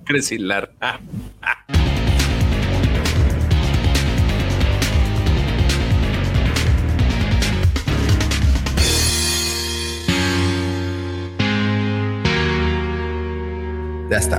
Nomás por la rola tan rockera, güey, tan retro, güey, se te antoja comprar boletos, cabrón. Y La neta, hay- la neta, la neta, se está preparando un evento, güey. Que créanme, va a ser épico. Épico va a ser. épico, señores. Muy bien, pues bueno, vamos a pasar a un poco más Te de faltó noticias. también hablar de- del taller de mixología, güey. Ese es por la Oh. noche. A- Viene- After Hours. ¿El que va a dar el DJ? DJ. Griller.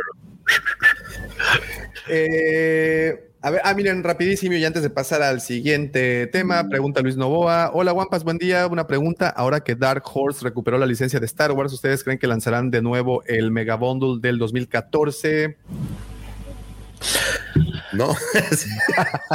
No. Pues es que de entrada la- ya manejaron qué líneas van a van a este sacar. No sé si vayan a darles permiso o si el, el acuerdo en el que este ya están entrando vaya a incluir algo de lo de lo que antes hizo Dark Horse, ¿no?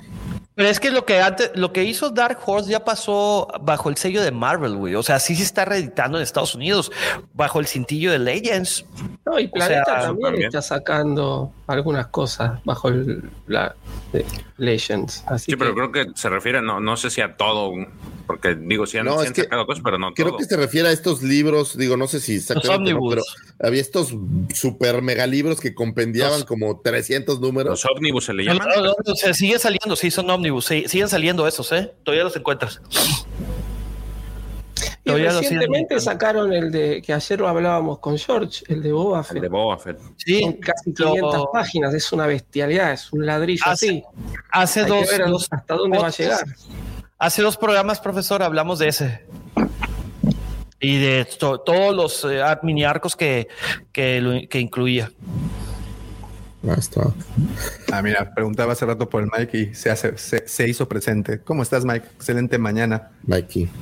Eh, ok, señores, a partir de marzo del siguiente año, Rosario Dawson confirmó que se estarán empezando el rodaje de Ahsoka. Y creo que esa, bueno, fue una noticia, pero la noticia que llamó aún más la atención es que también confirmaron la aparición en live action de Sabine Wren. ¿Qué tal esa? ¿Qué tal les cayó esa nota? Muy guapa la niña. Yo no sé quién es la chava, ¿eh? De dónde, o sea, No, no la la vi, ¿En dónde ha salido? Si es que hay No referencia. lo ubico. No lo ubico. George se nos acaba de ir, pero él es el que sí. Aquí ya- está, ya- aquí está. Aquí estoy, aquí estoy. Ahí estás, ahí estás. Este, ¿qui- ¿quién, es, George? Tú sí nos dijiste el nombre de la chica. La de la nueva Sabine Wren. La nueva Sabine Wren. Es, es una este, actriz que salió en una serie de que está en Netflix, si mal no recuerdo. Se llama Natasha Liu Bordizo. Pero la serie, ¿cómo se llama? Este, ahorita te digo cómo se llama la serie. Se me olvidó su nombre de la mendiga seriecilla esta. Bueno, ella es, es, es de ascendencia asiática. Pareciera. Pues pareciera, digo, quién Porque sabe. teníamos quién ese- es. ¿Se acuerdan que de otros programas, videos y bueno, y, y todas esas este, chambritas mentales que luego nos hacemos, nos hacíamos? No, dice que es una actriz y modelo australiana. Oh, Fíjate nomás. ok, ok. Válgame. Porque lle- llega, yo llegué Qué a pensar incluso- todos, güey. Yo no dije nada. No, bueno, bueno, pues, Society. es que la- la serie. hay que Ah, ya aceptar es que. Este, Australia está rodeada por Asia, básicamente, güey. Entonces, Sí, sí es la que creo es una, un lugar en donde desaparecen los adultos y hay puros este jóvenes como de Sí, sí, preparatoria. es esa, es esa. Pero es, es como la adaptación de Lord of the Flies, ¿no? Pues sí, digo, no sé si es una adaptación tácitamente, pero sí. No, no, no, no, eh, pero es una cosa similar. Una de que no hay cómo- adultos y es. Sí, de cómo se empieza a desmadrar y ahí ya sabes los que traen un desmadre y los que están cuidando y algo así. La verdad, Oigan. vi dos capítulos y me, me aburrí un poco. y ya con Sabine en pantalla, ¿qué, qué, qué, qué creen de que va? todo? A mí solo se me ocurre otro nombre que va a aparecer ahí. Ezra Digo, bien. Digo, Sí, Aladino. como, como lo ah, la al dime inicio- muchacho. La- Al inicio del, del podcast, ¿no? Es claramente la continuación de Rebels. Sí. Que ya, ya nos dieron la previa en el Mandaloriano, ¿no? Este, Ahsoka está buscando a Tron y por ende a Bridget, a Ezra. Entonces, Que en teoría en ese momento están perdidos en algún sitio, ¿no? que no creo que vayan a salir en la primera temporada, no se me, se me locos. emociona. Yo creo que nos van a ir calentando motores para dar un, yo creo ya, así, honestamente, que va a haber una serie que se va a llamar Throne.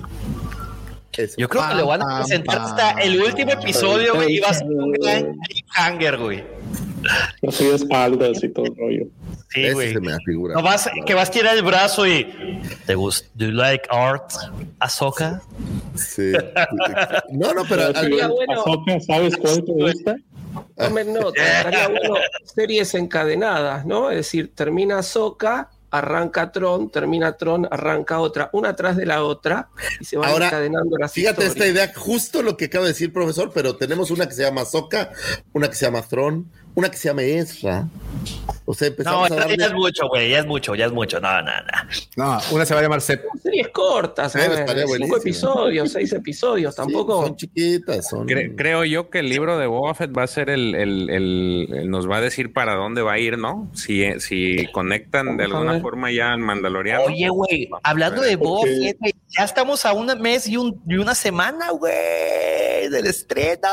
Oye, pero es que si la memoria no me, no me falla, este Kennedy dijo que, que todas estas series en algún momento se van a entrelazar, ¿no? Es un mega... Están haciendo el MCU de Star Wars en series, Exacto. básicamente. O sea, el Mandaloriano les va a acabar ayudando a hacer algo. Y lo que está padre es que van a traer pequeños cameos de las otras series a estas series. O sea, yo creo que en el libro de Boba Fett en algún punto el Mandaloriano va a ser un pequeño... A- además de ver, esta es una yo perdón, perdón, perdón, perdón, Pepe, eso es importante. Profe, creo que a lo mejor tú me, me podrás ilustrar más. Además de Lucas, ¿Filoni es quien más personajes ha aportado a la saga? Buena pregunta, buena pregunta, puede ser, puede ser. La verdad que tendría que, que chequearlo. Es una respuesta que debería de dar el profesor en el Lo voy a, lo voy a buscar. Para- lo voy a para- buscar. Bueno, esa la hice yo. De- eh, deja que, lo, que, que ellos se, se echen de su cosecha. Esa la hice yo, güey. Déjame, regálame el crédito. Oye, sí, sí, claro. Oye, no, pues que te, te voy a estar ahí también como dentro de esos güeyes preguntando al profesor. Va a pagar la suscripción de, de- de maestro. Oye, eh, la pregunta que yo quería hacer respecto a esto, a estas series, ¿ustedes creen que le vayan, que vayan a ser de mejor calidad? Digo, ya vimos el Mandaloriano que partió madres en cuanto a a forma de filmarse y todo eso, ¿no? Si las comparas con las series de Marvel, por ejemplo, Loki, si este WandaVision, eh, de, eh, ¿cómo se llama? Falcon and the Winter Soldier. Hawkeye que viene en camino. Pero eh, no, no, no. Series que ya hemos visto, güey. O sea, ya, ya tenemos una sentadas las bases. ¿Ustedes creen que vayan a ser de mucho mejor calidad que esas miniseries? Yo creo que la calidad se va a mantener, ¿no? Porque es buena. Sí. O sea, es cinematográfica. Y hay una diferencia interesante. En las series de Marvel todavía estás en la Tierra, ¿no? En las series de acá, pues estás en un planeta lejano. Digo, me da la impresión de que va a requerir un poco más de. Técnica. de- de- no, no, Pues técnica, el- pero, el- pero el traer más Mandalorian- efectos, pues. Pues el, el Mandalorian se lleva en muchos lados, güey. Se lleva también en el espacio. No, no, pero mi punto cuál es, las series de Marvel hasta ahorita, bueno, salvo de hecho Loki, pero son como más terrestres, pues, y me da la impresión de que debe ser más fácil grabar en una calle en México o en Estados Unidos que tener que grabar en una calle en Coruscant. Ese es solo O que tengas un set virtual. No, no, por eso, pero necesitas el Eso lo set están virtual. haciendo, pero. O sea, no, eh, eh, no- dale. no es lo mismo tener que grabar en un bosque de Iowa Un que, bosque de poder la grabar- China. que tener que grabar en un bosque de, bueno, bosque no, pero un desierto de Tatooine, digo, no sé, me da esta impresión de que va a requerir un poco de más, pues como el Mandaloriano, ¿no? Más efecto. Más producción. creo yo. A eso me refiero, o sea, que, que van a mantener esa, ese- esa calidad, porque la verdad, la producción del Mandalorian es indudable e indiscutiblemente superior, güey. No pueden bajar de ahí. Si, si bajan de ese, de ese ¿Estándar? ese estándar, va a ser muy notorio y la gente se lo va a recriminar. Y aparte, es muy evidente que, que le están metiendo las fichas a, a las series, tan así que ya dijeron la película de Jenkins no va. Y ahorita todo es las series, todas las series, 100% series. Andor, Kenobi, libro de Boba Fett, este, y pues ahora que anuncian el, el comienzo de Ahsoka, ahí es donde están apostando Y el todo. Mandalorian, tercera temporada. Ah, sí, pues Eh, ya existe. no. Solo hay un punto que pudiera hacer que no fueran de esa misma calidad, y es que el costo de hacer ocho o diez capítulos a hacer una película de dos horas y media, yo creo que es mucho más caro si, si le metes la misma tecnología o todo lo demás. Y no sé si lo reditúe de la misma manera una serie como una, una película. O sea, no sé si la- lo que reditúa la serie da para que cada capítulo te cueste 50 millones de dólares, ¿no? O sea, esa es, esa es la parte que, No, que no, queda- eso queda la duda, ¿no? ¿Tienes Ese el presupuesto a la mano de- del, del Mandalorian? No, yo no. Pues ver, cada ¿quién episodio, por ejemplo, cada episodio En el de El Señor de los Anillos, güey, va a costar 10 millones de dólares, güey. Pe- Pero es, es el punto. O sea, nos gastamos en las películas de Disney 300 millones por película. Y ahora, en estos, según yo, el Mandaloriano era igual como de 11 o 8, ¿no? No, Algo no, no.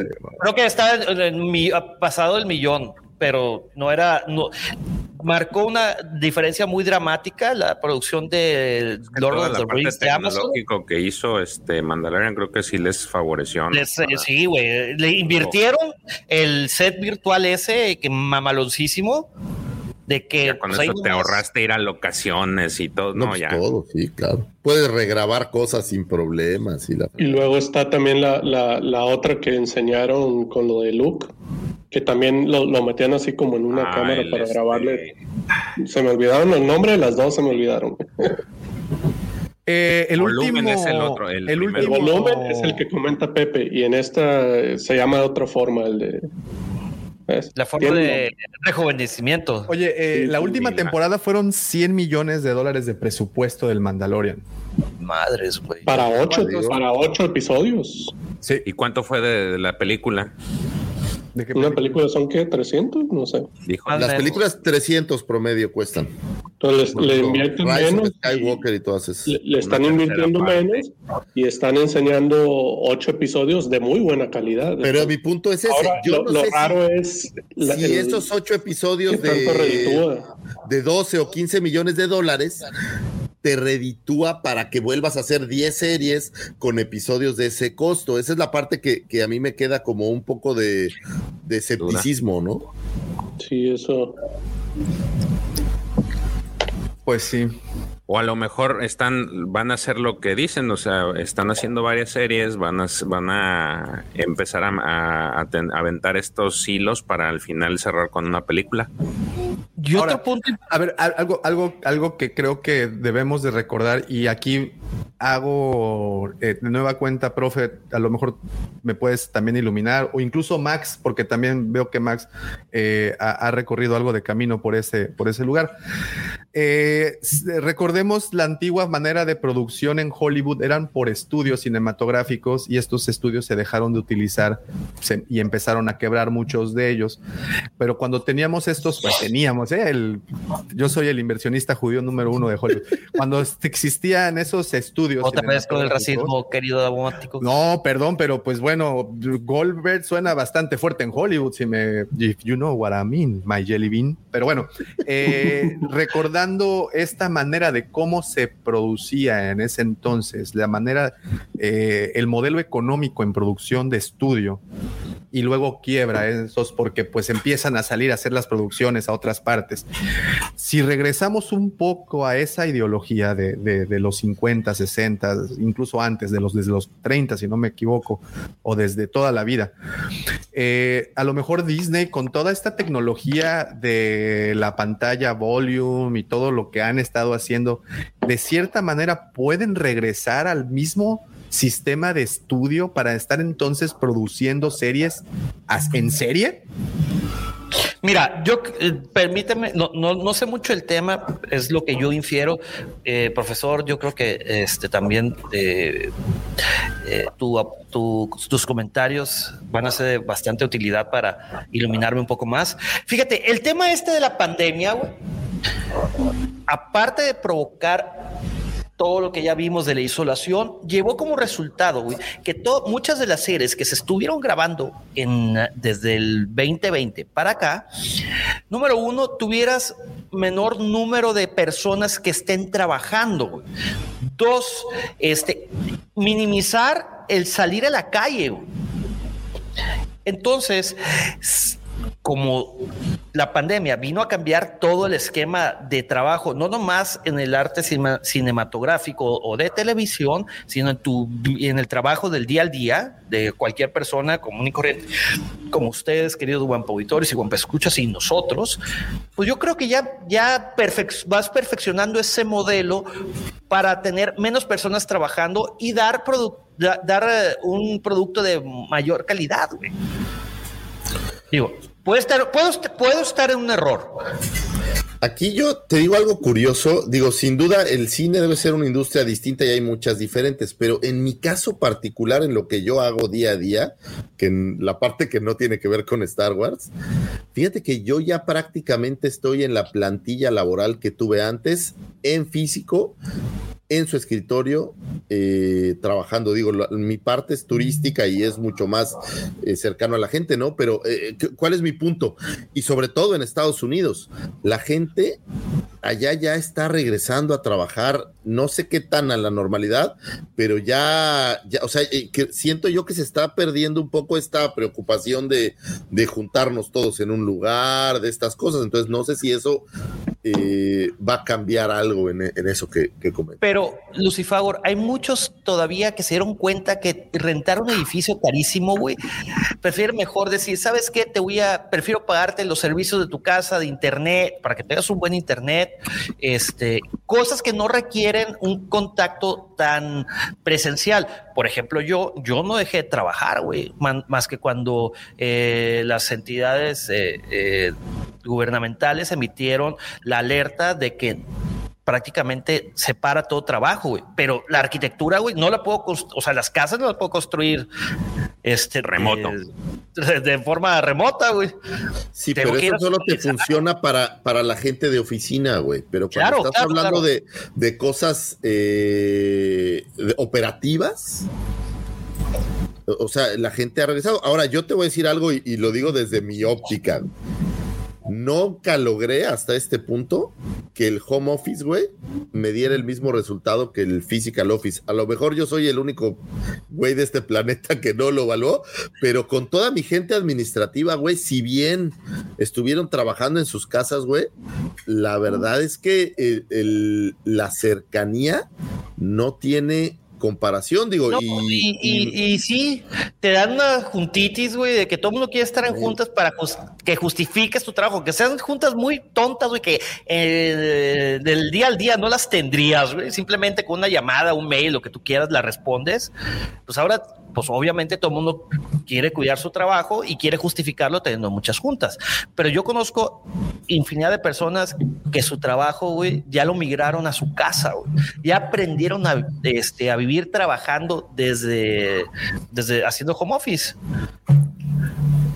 Bien.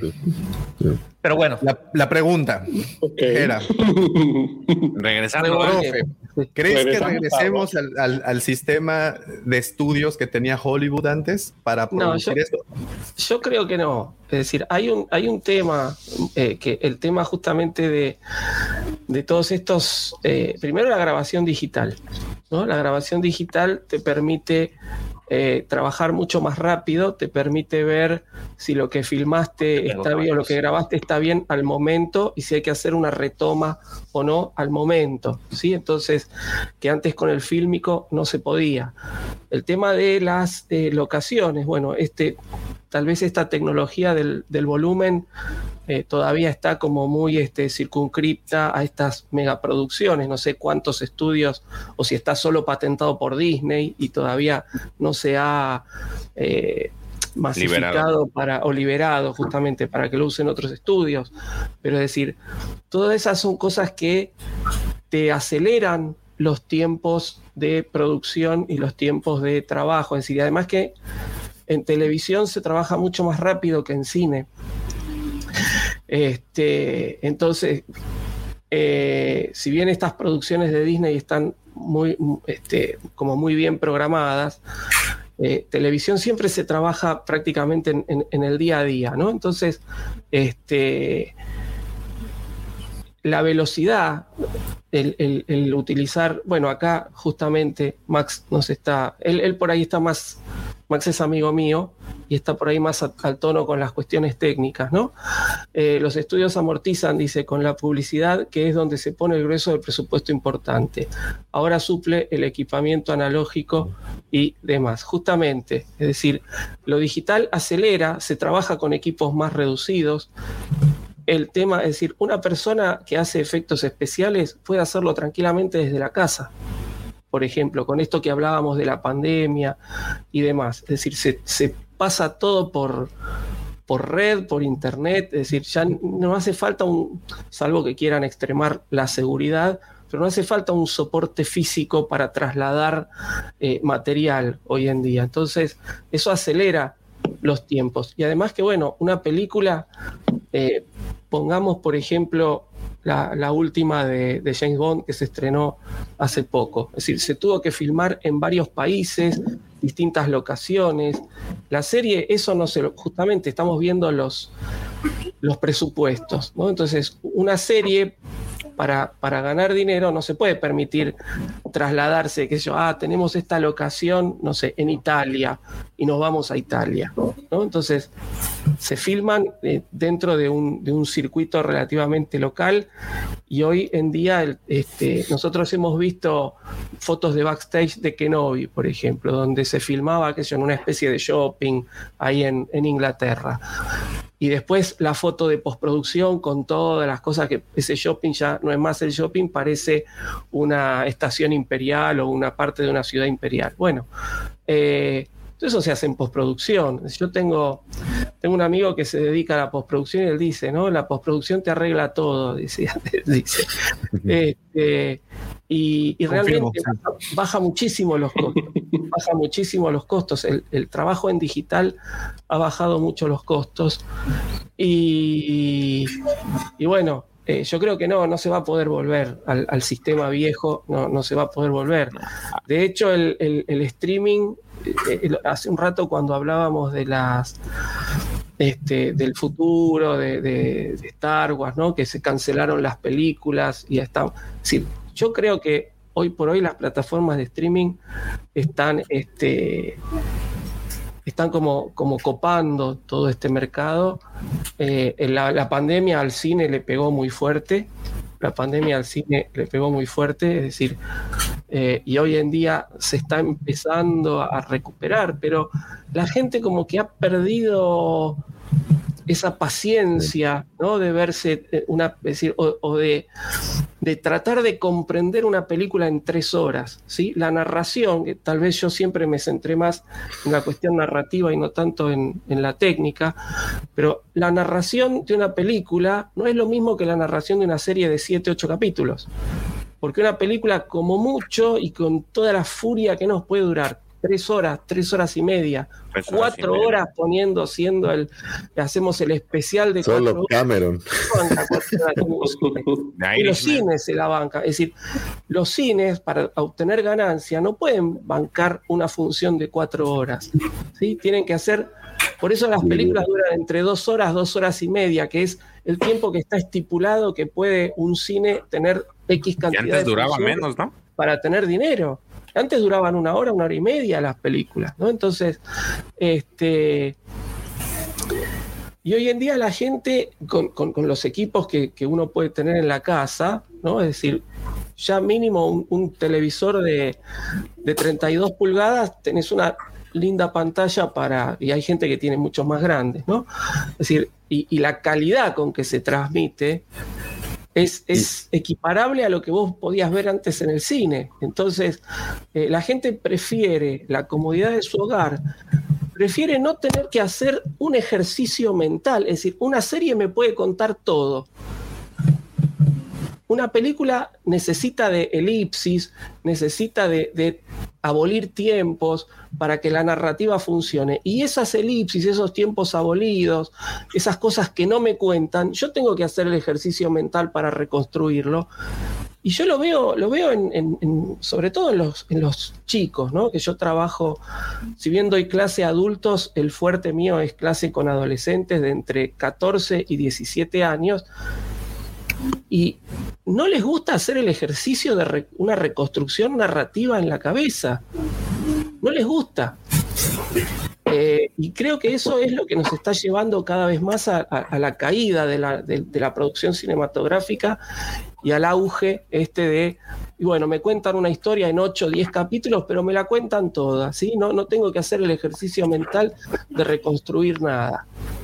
Entonces, eso va variando. Eso va- eh, yo lo veo, inclusive cuando trabajo con textos, un texto de 10 páginas los aburre. Entonces hay que ir cambiando y buscar textos más cortos, textos de una página, dos páginas, ya tres páginas, eh, todo esto hay que leer, porque yo soy señorita. Este, Claro. El Quijote, ¿cómo crees? no, bueno, ni ahí, ni hablemos del Quijote, ¿no? Es decir, hay que leer esas versiones adaptadas para secundario del, del Quijote, porque no, no se van a bancar dos bolsillo, ¿no? tomos. ¿eh? Oiga, profe, y, y también yo digo, esta es una cosa que a mí me acaba de pasar y yo no sé si se ha derivado de la pandemia, pero el servicio de los cines se ha vuelto una verdadera basura. Entonces, sí, es- Sí, sí, es obviamente cierto. todo el mundo se queda en su casa porque te tratas mucho mejor, pero vas al cine y de verdad, y con todo respeto para la gente de Cinépolis, qué pésimo servicio. Es una qué cosa porquería últimamente. Sí. Muy Sí, sí, sí. mal.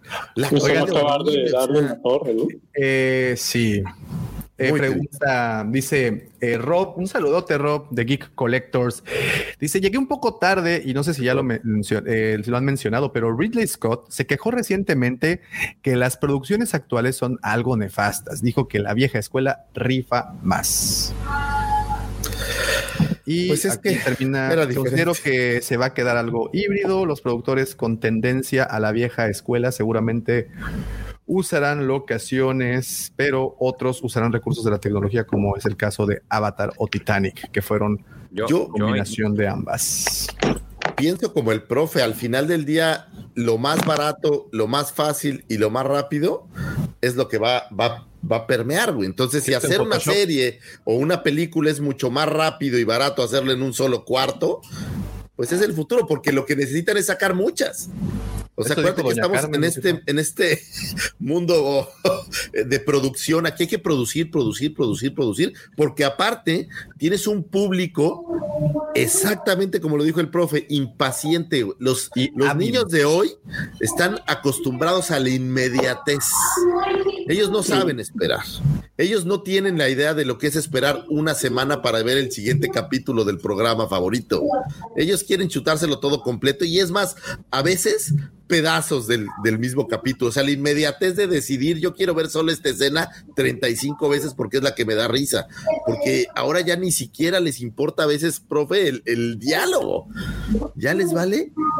Totalmente. Fíjate que eso es algo que me, que me gustó de, de ahora que salió el Mandalorian y las, las series de, también de Bad Batch que te daban la semana, o sea, te obligaban a hacerlo a esperarte una semana para, para ver el siguiente capítulo, que era lo que a nosotros nos tocó de, pequeños, ¿no? Imagínate cuánto teníamos que esperar, por ejemplo, para ver Caballeros del Zodiaco, una semana.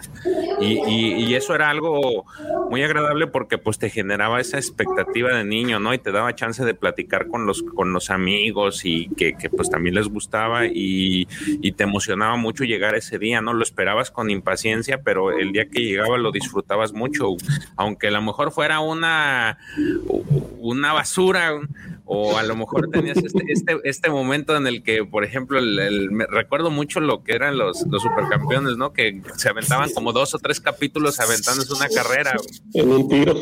Es- exactamente, entonces te generaba esa, esa expectativa que, que, que en este momento sí es cierto, ya, ya no sucede porque te avientan las, las, las, estas, las Porque les dan ansias. George. Porque Ay. les dan ansias a los niños. Entonces, Es que ya no tienen paciencia, lo que dice el profesor es brutal, no tienen paciencia, su concentración de hoy en día no les da para estar esperando cada semana o por eh, peor, oye, pues si ya lo habías visto, ya no podías volver a ver ese capítulo hasta quién sabe cuándo, ¿no? La repetición, o veas a ver, y ahora es, ay, está buenísimo, quiero volver a ver ese momento. Yo Y me acuerdo que, eso- yo era, era chico y con- esperaba los sábados, que acá eh, la televisión los sábados daba películas y decía, ojalá repongan esta, ojalá repongan esta. Estar a la espera a ver de qué es lo que iban a dar.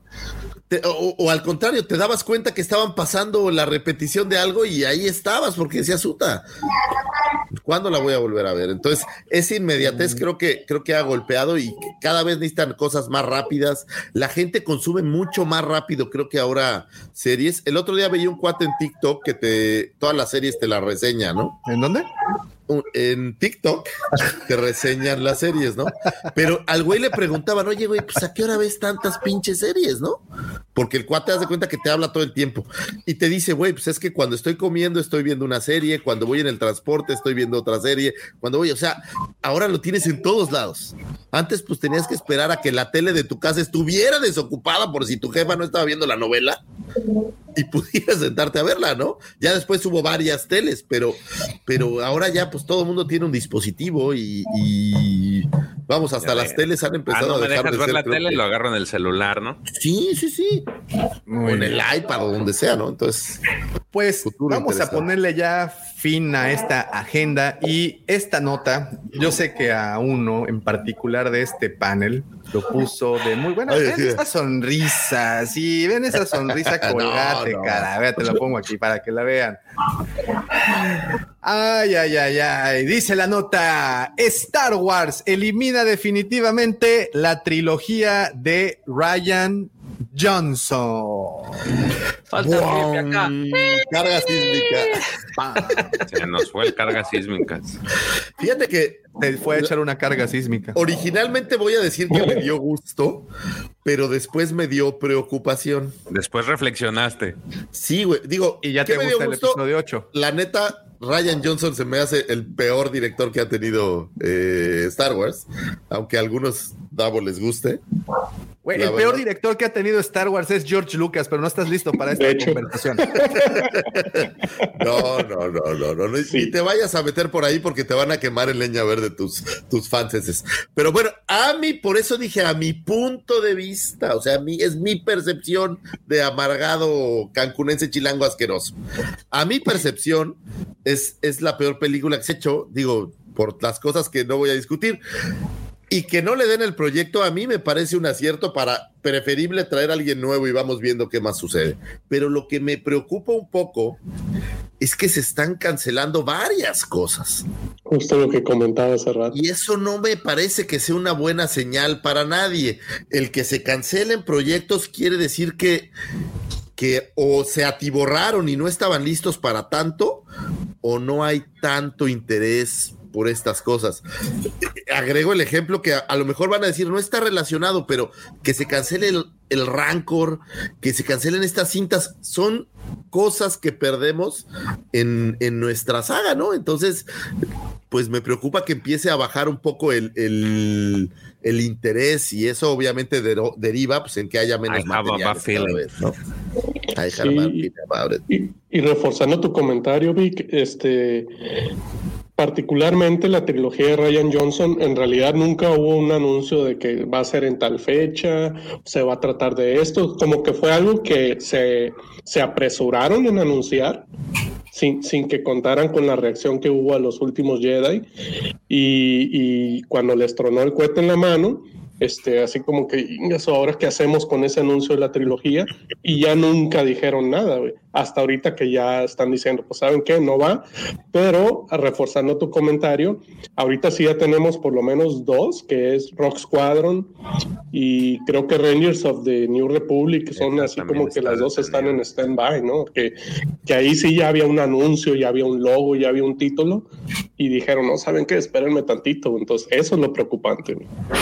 O sea, la presentaron en el PowerPoint oficial y entonces ya las están bajando de la presentación. Así es. Por algo preocupante. Ahora, esto que dices, Lucy Favor, de que te preocupa de que se estén haciendo estas cancelaciones, ¿tú crees que eh, el problema sea de afuera hacia adentro o de adentro hacia afuera? O sea, y, con esto me refiero que de afuera hacia adentro, que sea el público quien no está recibiendo bien este contenido o los directivos y, y engranes y todo el tejemaneje están viendo que lo que están proponiendo está un poco... Es no que yo bueno. creo que están totalmente ligados, güey. Cuando hay problemas en el paraíso, los problemas empiezan a, a- a notarse en todos lados. El tema de. Kathy Kennedy, que lo hemos hablado mil veces, pero no solo eso. Le tenemos este renovaron tema- contrato. Sí, pero el tema me refiero a que la gente no la quiere o si la quiere, toda esta polémica. Pero tienes a- también por ahí a un Bob, a, a- Bob y a Chipe, que también por ahí se ha oído que hay, hay temas ahí hacia, en, en las altas esferas de, digamos que del Olimpo. Y eso también permea en, en errores y en proyectos que yo voy a regresar a lo mismo. A mí me parece que el Rancor es el ejemplo de un proyecto, porque es otro proyecto dentro del universo de, de Star Wars al final, sí. otro proyecto mal pensado. Y si estos proyectos, por ejemplo, decir, oye, voy a traer a Patty Jenkins, y lo dije antes de sacar Wonder Woman 2, que resultó ser una basura, y a lo mejor estoy, a lo mejor estoy hablando demasiado rápido de a quién voy a traer. Entonces, a lo mejor ahí necesitan, yo por ejemplo me inclinaría, oye, pues hagamos una nueva, un nuevo spin-off parecido como Rogue One, traigamos a la gente que ya funcionó, pero creo que Disney se apresuró en sacar muchas madres y ahorita se están dando cuenta que, que algunas no iban a tener ese, ese, ese Ya dijeron, "Ah, caray". llamativo, tan llamativo éxito. ¿Qué va a pasar? No sé, me preocupa el libro de Boba Fett, me preocupa que, que estas cosas que era lo bueno, como el Mandaloriano, empiece a decaer y a lo mejor empiece, empiecemos a perder un poco de todo esto que teníamos planeado para, para el futuro, ¿no? Justamente con eso, fíjense, ¿no? El libro de Boba Fett y ahora la serie de Kenobi. Yo no sé si recuerdan cuando había salido Rogue One, allá hace ya varios años, que le fue tan bien a Rogue One que enseguida salieron a decir que los spin-offs que iban a seguir a Rogue One eran la película de Boba Fett y la película de Kenobi. Y después quedó todo en stand-by. Sacaron la de solo, no le fue tan bien y dijeron, paramos los spin-offs. A ver, la idea de Boba Fett y de Kenobi evidentemente siguió, pero estuvo todo en stand-by y fue evoluci- evolucionando hasta que ahora tenemos esta serie de Boba Fett que nadie la esperaba, porque eso fue una gran sorpresa, y la serie de Kenobi. ¿Cuánto se habló de la serie de Kenobi? De que se cancelaba, que no se cancelaba, que se reescribían los guiones, que no estaban de acuerdo. Sí, yo creo que, eh, obviamente, para, para Disney, ¿qué es esto que estamos viendo en pantalla? Perdón. Es que, perdón, perdón, que es que está interesante. No, que Hace rato preguntó, preguntó Max que como cuánto hacía Caitlyn Kennedy. Entonces eh, encontré esta página que está en tiempo real, ente- aparentemente, y dice que, bueno, eh, ella, pues eh, su contrato es de 150 millones de dólares. Entonces empiezan a hacer el desglose por año 25 millones de dólares, porque dijo Max que lo multiplicáramos por, por 36 36 meses. Eh, eso significa que por mes ella gana 2.08 millones de dólares. Eso significa que por semana ella gana 480.769 millones. Aquí está un poco más desglosado. Eso significa que desde que estamos viendo el video, ella está ganando 86, 87. Desde que llegaste a la 88. página. En dos minutos ya lleva 90 dólares. güey. Mira, estás, eh, mientras gana más Caitlyn, los suscriptores de, del Van bajando igual, ¿eh? Con la misma, Con la misma velocidad. con la misma velocidad. Entonces, Ahora, fíjate esta pregunta, y es, esto es una, una enseñanza que tuve de un mentor muy interesante en mi negocio. Cuando la gente gana demasiado dinero, pierde el interés y el amor por lo que hace. O sea, cuando tienes tanto dinero que ya el dinero no es un tema, muchas veces la gente pierde ese cariño por el, el proyecto porque se vuelve este tema donde, pues, fuck it, ¿no? Entonces, Como quiera voy a ganar, dice. como quiera. Ahora, la señora Kennedy es soltera. digo, No, no. No, no, no podríamos ir a visitarla, digo, sería Tía una Katy, tía Katy. tía Katy. No, pues yo le tiraría la onda, ¿no? Le puedes, puedes. Porque la verdad es que cuánto billete se genera, genera ahí. Ahora, si le pagan eso, pues quiere decir que algo sí está funcionando, ¿no? Sí, pues ver. ahora sí que como dicen o decimos los de finanzas, los números son fríos y ella ha traído dinero. Ella ha traído dinero a la casa. a sí. Disney, obviamente. Es decir, ha tenido un par de, de traspiés. A ver, un traspié que podemos decir, que fue Han Solo. Porque después el resto fue todo para arriba. Sí, eso no, no Sí, tiene discusión. Porque Ha hasta, hasta, hasta, la- el episodio 8 sacó. No, sí, sí, Salió. sí. Sí, ese fue más así como de recepción, pero financieramente Han Solo. Sí, es la única que no, que no funcionó, ¿no? Entonces, este, obviamente que funciona lo que hace Katy Kennedy. Eh, ok, pues de vuelta nada más algo rápido esto de Ryan Johnson. El artículo comenta, aunque bueno, habían dicho que eran fake news, que no era algo que, que sí estaba pasando, pero yo ya vi en varios sitios, sitios que tienen Cierto peso. pues sí, credibilidad al menos, eh, y, y que sí medio confirman sus, no medio confirman, confirman sus fuentes. Pero bueno, eh, dice la nota que parece que las diferencias creativas entre el director Ryan Johnson y los responsables de Lucasfilm han provocado que se cancelen esas tres películas de Star Wars que estaban preparando. Eh, una decisión que puede que sea adecuada, ya que seguro que su estreno traería mucha polémica y actualmente el universo cinema- cinematográfico parece que no funciona muy bien, sobre todo gracias a las series que podemos ver por Disney Plus. Aunque Lo que Ryan Johnson, hace un momento. así es. Oye, también traen un chorro de directores, ¿no? Te dicen que Taika Waititi también va a hacer su película, o sea, también se la han pasado. Ese, ese venía también de la mano con lo de este Jenkins, ¿no? Que al parecer también le, le pusieron un frenito ahí al, al Taika. ¿Ah, en bueno, yo leí una, sí, yo leí Oh. una que también estaba así como que frenito. No sé si sea cierto, digo, al final de cuentas son rumores, pues. Pues podemos decir ya que Mira, no es negocio hacer películas. Tenemos, tenemos que diferenciar lo que es el, el cine de autor y el cine de productor. Disney hace cine de productor. Y Sí. Taika Wa- Waititi sus películas se pueden emparentar, si bien son producciones grandes, las podemos decir que son, él pone su impronta en, en sus películas, ¿sí? Sería cine, un cine más de autor. Tiene un humor muy particular. A mí me gustaría ver una Que película. era lo que habíamos dicho, ¿no? él. Que si le soltaban la. la- A mí me la- gustaría, pero hay que ver, eh, es decir, obviamente ya tendría que Jack. como que el primer spin-off de Legends o algo así, ¿no? Porque, es decir, no canonizarlo, porque eh, su, su humor es muy particular y no está dentro de lo que se espera de Star Wars. Pero Disney, en definitiva, Disney al final lo que quiere es que le cierren los números. Y si percibe en algún momento que algo puede atentar contra ese cierre, y ya vemos que lo está cancelando. A ver, cancelaron a, a Gina Carano, ya habían cancelado antes a. Mira, aquí tengo una lista. Thrones. Así es, dice, le ha pasado ah, a Ryan la lista, Johnson. Patty Jenkins, a David Bienoff y D.B. Wise, que son los de Game of Thrones. Y hablando exclusivamente de directores y, pro- y, y- y, bueno, los, los realizadores, no tanto de, de actores o talento eh, de pantalla, sino los que están por detrás de pantalla. Entonces, pues ya se les juntaron unos cuantos. Y, y no nos bueno, olvidemos Trevor- que, que Rosario Dawson también Tuvo un tirón de oreja, porque no sé qué había tuiteado y le dijeron pará la mano, y ella enseguida no fue como Gina Carano que la siguió, ella enseguida lo cambió. Pero es decir, eh, los tipos te controlan. Ah, Vos firmás contrato, somos dueños de tu vida. Pero a ver, vos sabés lo que estás firmando cuando te contrata Disney. que aparte digo, es, es una de las más grandes máquinas de contenidos y temas eh, de entretenimiento. Entonces, también estos güeyes saben, saben su tirada. Eso no podemos negar que saben su negocio. y si las están cancelando es porque ellos vieron que probablemente no iba a jalar, ya saben que hay focus group y este tipo de cosas, y estaban analizando y dijeron, oye, después del, del fiasco de Patty Jenkins, fuera. Después de Ryan Johnson, a lo mejor el güey les dijo, no, pero es que yo quiero meter bla, bla, bla, y también le dijeron, vámonos, fuera, ¿no? Entonces, The circle is now complete.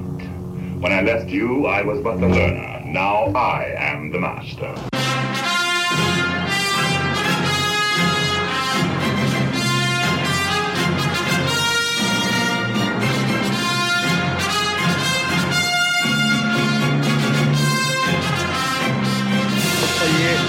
Alex de Mandalore Express dice que pide un saludo a su hijo menor Axel, que cumple 14 añitos. Bueno, añitos, ¿eh? No, ya son añotes, brother. ya- yo creo que ya te rebasó hasta en estatura. Saludos a todos en el horario de chat. Saludos, carga, cumpleaños. Llegaste justo para la cara. Otra. Y Una última, porque estamos, porque Kylo me lo pidió.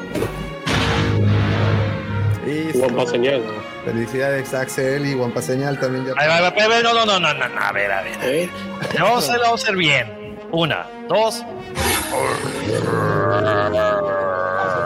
Para la semana pasada estuvo a capela, eso estuvo bueno. Este, muy bien, pues ahí están.